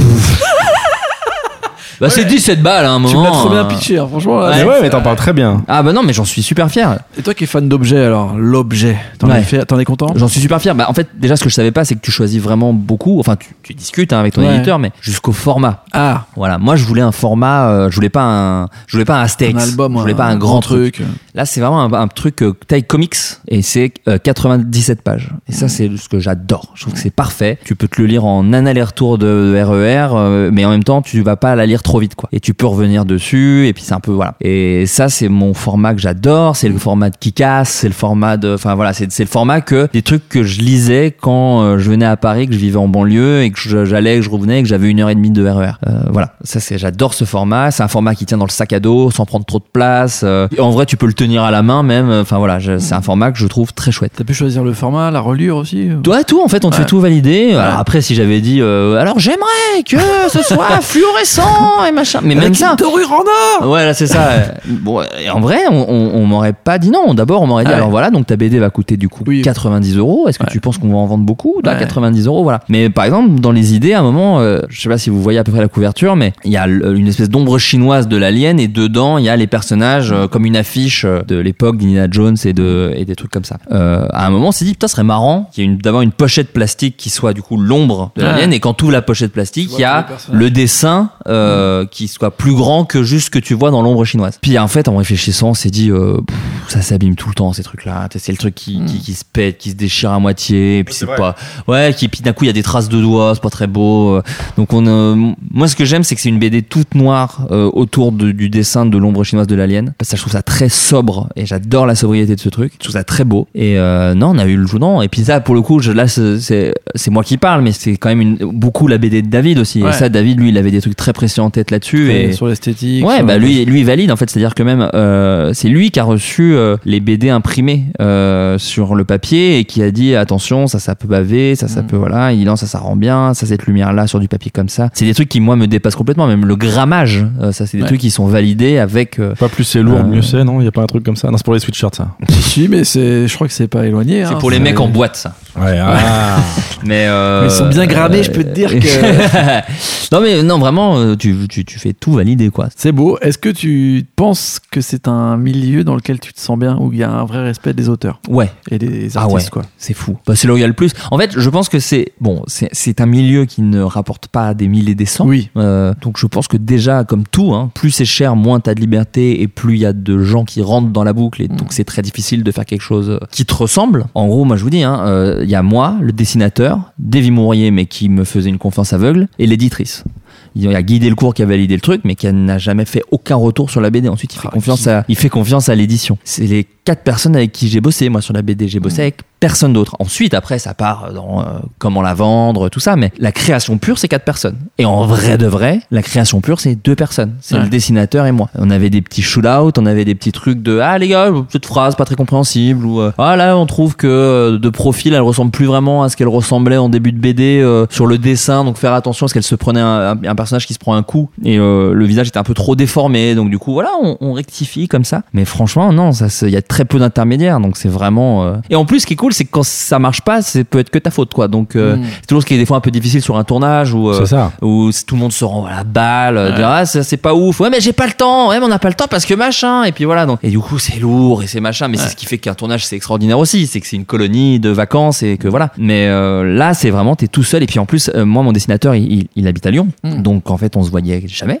On s'est rencontrés trois fois avec David. Ah ouais. En vrai de vrai, ouais. Et une fois au début, une fois au milieu, et là, on a fait un floodcast pour, pour, pour la sortie de la BD, et c'est la troisième fois qu'on se voyait. Mais on a beaucoup échangé, on a échangé sur des boucles de mails, de centaines et de centaines de mails, et c'était euh, Noël à chaque fois. C'est que moi, je lui envoyais les textes, donc il était genre, ah, je me suis bien marré, je vois ce que je vais faire, ça va être cool, j'ai hâte de t'envoyer, machin. Et ensuite, il y avait l'échange de, voilà, j'ai fait 30 pages, et genre, Ok, et, tu regardes les dessins et tu dis ok putain c'est beau c'est cool. Ah tu le vois comme ça trop bien. Là et après tu reprends le truc euh, alors là donc ça je pense qu'on peut faire comme ci comme ça. C'est pas comme euh, écrire euh, une série ou, ou ou des sketchs où bah le truc est fait quoi qui en plus Ouais. tu vois. Donc c'est là genre bon on a tourné tel truc on te montre les rushs t'en penses quoi? Ouais bah faut du montage voilà. ou l'inverse hein, en disant c'est très bien. Mais après ton travail est terminé de toute façon c'est fait hein. donc là tout ce que tu peux dire c'est à la limite au montage mettez un peu plus de temps là un peu moins de temps là mais sinon tu ne, peux plus rien faire c'est fait. Tu vas pas retourner les scènes là euh, jusqu'au un- dernier un moment visuel tout le temps sur ce que t'es en train et jusqu'au dernier moment, moi j'ai j'ai modifié des dialogues euh, au moment du corriger des fautes d'orthographe où j'ai dit je crois que cette réplique elle marche pas. Faut, je vais, on va mettre ça. Non là jusqu'au dernier moment. Est-ce que tu vas regretter ça Ce dernier truc que tu as eu Je sais pas, je sais pas. Même, moi non, parce que j'ai j'ai un truc mental, parce que j'ai la chance de- d'avoir euh, du taf. Quand c'est sorti, c'est je j'ai- ah ouais, moi Ouais. je pouvais pas relire la BD tout de suite. hein. Euh, voilà, quand c'est fait, c'est fait. Maintenant c'est chez les gens, c'est dans les dans les librairies. Le, le- le bébé est à eux et j'espère qu'ils le feront vivre bien et que ça leur plaira. Qu'ils nous, s'ils nous rappellent, euh, enfin s'ils en achètent assez euh, et donc du coup le message c'est euh, on en veut plus. Là on se remettra dedans. Mais là maintenant c'est c'est plus mon problème. C'est euh, c'est sorti quoi. De toute façon c'est dit, c'est c'est imprimé. Ça c'est le truc très flippant d'ailleurs. On dit ça y est c'est imprimé. Genre pff, ça y est, c'est fini. On peut plus rien faire. non parce que pendant deux ans c'est que du mail et donc Oui, tout oui, peut changer. Et là d'un coup ça y est c'est terminé. Voilà là ça c'est terminé. Et j'ai une question un peu prosaïque, je me permets, mais ah, si t'avais les Je sais pas ce que ça veut dire prosaïque. un revenu égal, Ah tu penses que tu ferais plus de BD Non, parce que j'aime trop diriger les comédiens. Là, moi, en ce moment, ce qui me rend triste, c'est que ça fait longtemps que j'ai pas réalisé, par exemple. Et j'adore réaliser. Plus qu'écrire. Écrire, c'est un kiff monumental d'inventer des trucs, de faire des réunions et tout. Mais être sur un plateau et la vie d'un tournage euh, et diriger des comédiens et être dans un échange perpétuel sur ça, euh, ça, c'est vraiment un truc humain qui est irremplaçable. Après, je l'ai eu avec David d'une certaine manière, mais mais sur un tournage, c'est c'est un- c'est sur le moment en plus. Il y a, il y, a, il y a- il y a la magie du moment sur un tournage Une, une adrénaline très différente. une adrénaline, mais tu, tu connais les, les journées de fin de tournage, c'est des trucs où c'est fou, t'es t'es vidé et en même temps t'es Oui, plein de trucs. c'est- ouais, c'est- c'est- c'est et en vrai. même temps, t'es- t'es- t'as le stress du lendemain parce qu'il faut retourner le lendemain. Et moi, je sais que je, le, quand je suis en tournage un peu plus long, euh, voilà, quand je fais des trucs un peu plus longs, euh, le soir, je deviens vraiment un, un petit- je redeviens mougli, quoi. Je parle plus aux gens. euh, J'ai adoré, je suis trop content. Moi, je donne beaucoup sur les plateaux. Je suis quelqu'un de très expressif. Tu peux m'entendre rire derrière le combo. Je suis vraiment un, un enfant. Par contre, quand c'est fini, mais je n'ai même plus envie de parler. C'est-à-dire que moi, j'ai fait des tournages où euh, le soir, euh, j'allais au McDo tout seul. J'avais besoin, j'avais besoin de de souffler, d'être Mmh. tout seul, de retrouver un peu ma. Et quand tu réalises, on te demande, on te pose une question tout- toutes les minutes, quoi. Ouais, Puis alors ouais. des trucs aussi différents de comment on lui met la chemise à euh, et mon personnage, euh, comment il est, quoi. Donc euh, c'est un truc qui est voilà mentalement très usant. Donc non, ça je ne l'échangerai pour rien au monde, rien au monde. méga usant, mais je le veux. Ouais, ouais, c'est ça. Bah, parce qu'après, c'est magique. Puis le montage, moi, j'adore le montage. Ça, c'est. c'est Quand vous ferez votre podcast sur euh, comment on fait des sketchs ou des séries. C'est le prochain. des on décline tout là. Façon, dès, dès qu'on peut t'inviter, on fera un podcast. c'est ça, ça fait plaisir. Moi, j'adore venir ici. Euh, Peut-être une dernière question pour, pour boucler la boucle. Qu'est-ce qu'on, est-ce qu'on peut envisager une adaptation cinématographique de Oli et l'Alien? J'ai fait chier dès le cours sur les droits d'auteur Ah. pour pouvoir, au cas où, décliner l'histoire sur d'autres choses. Mais c'est plus, si on en a l'occasion, c'est cool. Je suis pas fou. Je sais qu'il y a, bon, déjà en film, c'est sûr que non, parce que ça coûterait vraiment trop cher. Il faudrait vraiment que euh, il se passe une histoire folle de euh, un Américain en vacances euh, et on lui fait tomber la BD dans les mains. Il se dit waouh, cette histoire ressemble un peu So à un truc que j'ai développé, que j'ai développé, donc on va lui acheter les droits pour pas qu'il nous attaque. Euh, voilà, c'est le max qui peut se passer. Après, comme tout, moi je suis, enfin j'ai toujours des envies de pousser les trucs, donc je me dis ça pourrait être une série animée, ça pourrait être même un one shot d'animation, j'en sais rien. C'est vrai qu'on n'a Mais pas trop parlé de l'animation, mais comment tu te projettes là-dessus? Bah moi j'en ai jamais fait, donc comme tous les trucs que j'ai jamais fait, j'ai envie d'apprendre à le faire. Ouais. C'est un truc qui dépasse même mon travail. J'adore apprendre à faire des trucs. Mais euh, là, dans le cas d'Oli et Hélène, bon déjà, c'est voilà, euh, il y a la réalité de la vie, c'est-à-dire Ouais. qu'il y a très peu de BD qui te- qui sont adaptés en des trucs, quoi. C'est-à-dire que les adaptations de BD, c'est euh, vraiment des ultra giga best-sellers, quoi. C'est vraiment, on parle du petit Nicolas, d'Astérix, euh, et souvent, euh, c'est- c'est c'est pas toujours des adaptations heureuses en plus. Euh, Je parle pour les adaptations live. Et puis alors pour le dessin animé, c'est encore plus cher. Euh, Enfin, l'animation, c'est beaucoup plus cher que ce qu'on croit. Et pareil, euh, il y a eu, il y a eu quoi en dessin animé euh, de, de, tu vois, il y a eu Titeuf, Cédric, et puis terminé, quoi. Enfin, il y a pas eu Les tant- derniers Astérix. Oui, oui, non, mais je parle en série animée Sinon, ouais, ou trucs vrai. comme ça. Série animée, non. Et en plus, l'autre truc, c'est que euh, j'ai conscience que ma BD euh, adaptée en animation sera pas des plus originales, quoi. C'est-à-dire qu'il Ouais. y, a, il y a Rick and Morty, il y a Futurama, il y a euh, euh, Final Space. Enfin voilà, c'est bon. Euh, je pense que le, le- la SF rigolote, c'est bon. Je pense qu'on en a. Bah, fait le tour. Ouais. Bah, il y a la couille cosmique. Bah oui, un peu, ouais, bien sûr. Ah, c'était c'était réussi. Ouais, ouais, bien sûr. Bah, l'animation était folle. Donc voilà, c'est une envie. Enfin, si ça se fait, je serai le premier Mm. au, poste. Mais la réalité de la vie et des projets et du fait, bah, moi j'ai bientôt 30 ans, hein, donc à un moment, faut faire aussi de. Bah, T'es un gamin en fait c'est vrai. Non mais voilà, donc bon, je pense pas. Mais. Euh, la porte n'est pas fermée. Alors, la euh, lumière est éteinte, mais la porte n'est pas fermée. J'ai eu à un moment une question avec euh, Pénélope Bagieux qui disait qu'il y a deux styles de- d'auteurs de bande dessinée euh, face au cinéma. Il y a ceux qui veulent tout contrôler et être là du début à la fin, ou ceux qui prennent le chèque et qui n'ont plus rien à faire. T'aurais été qui toi? Ah bah non, moi je suis le premier. Mais parce que moi je suis d'abord pas auteur de BD. Je pense que ça change tout. Enfin, je l'ai dit pendant le podcast, et j'ai donné des, des visages d'acteurs à mon dessinateur pour lui dire ce que je voulais. Et puis je dessine pas en plus moi, donc euh, j'ai vraiment pris le truc comme un scénariste euh, avec mon bagage de scénariste de, de, de- de fiction, d'acteur et de tournage. Donc euh, donc non, moi c'est sûr et certain que moi je veux tout contrôler. En règle générale, hein, j'adore ça. D'ailleurs, si je pouvais vous contrôler, je le ferais. Ça y est, on ne n'en a plus de liberté c'est- dans ce podcast, c'est fini. C'est la, La vignette conclusion. est devenue la vignette cast. Eh ben merci Flaubert d'être Bah venu. merci, j'ai Ah beaucoup ouais. parlé hein, comme d'hab. À chaque fois que je viens ici, je m'épanche, mais euh, toujours un plaisir. cool, hein, ouais, c'était super. Ouais. Euh, Merci beaucoup. Non, mais surtout que vous êtes les premiers à qui je parle de cette BD, quoi. Enfin, j'en ai un peu parlé dans mon podcast avec David, mais je, pareil, je vous dis, je contrôle tout, je contrôle même ma promo. Et donc là, non, euh, avec grand plaisir. J'espère que c'était intéressant. Après, encore une fois, moi, je suis pas auteur de BD. J'ai écrit une BD. J'espère qu'elle est bien. Du coup, tu es devenu auteur de BD et c'était un Euh, ouais. plaisir d'en parler avec toi. Bah, merci beaucoup. Et ben nous, on se retrouve dans deux semaines avec un nouvel ou une nouvelle invitée et on vous dit à très bientôt. Gros bisous. Bisous, Ciao, ciao. bye, ciao.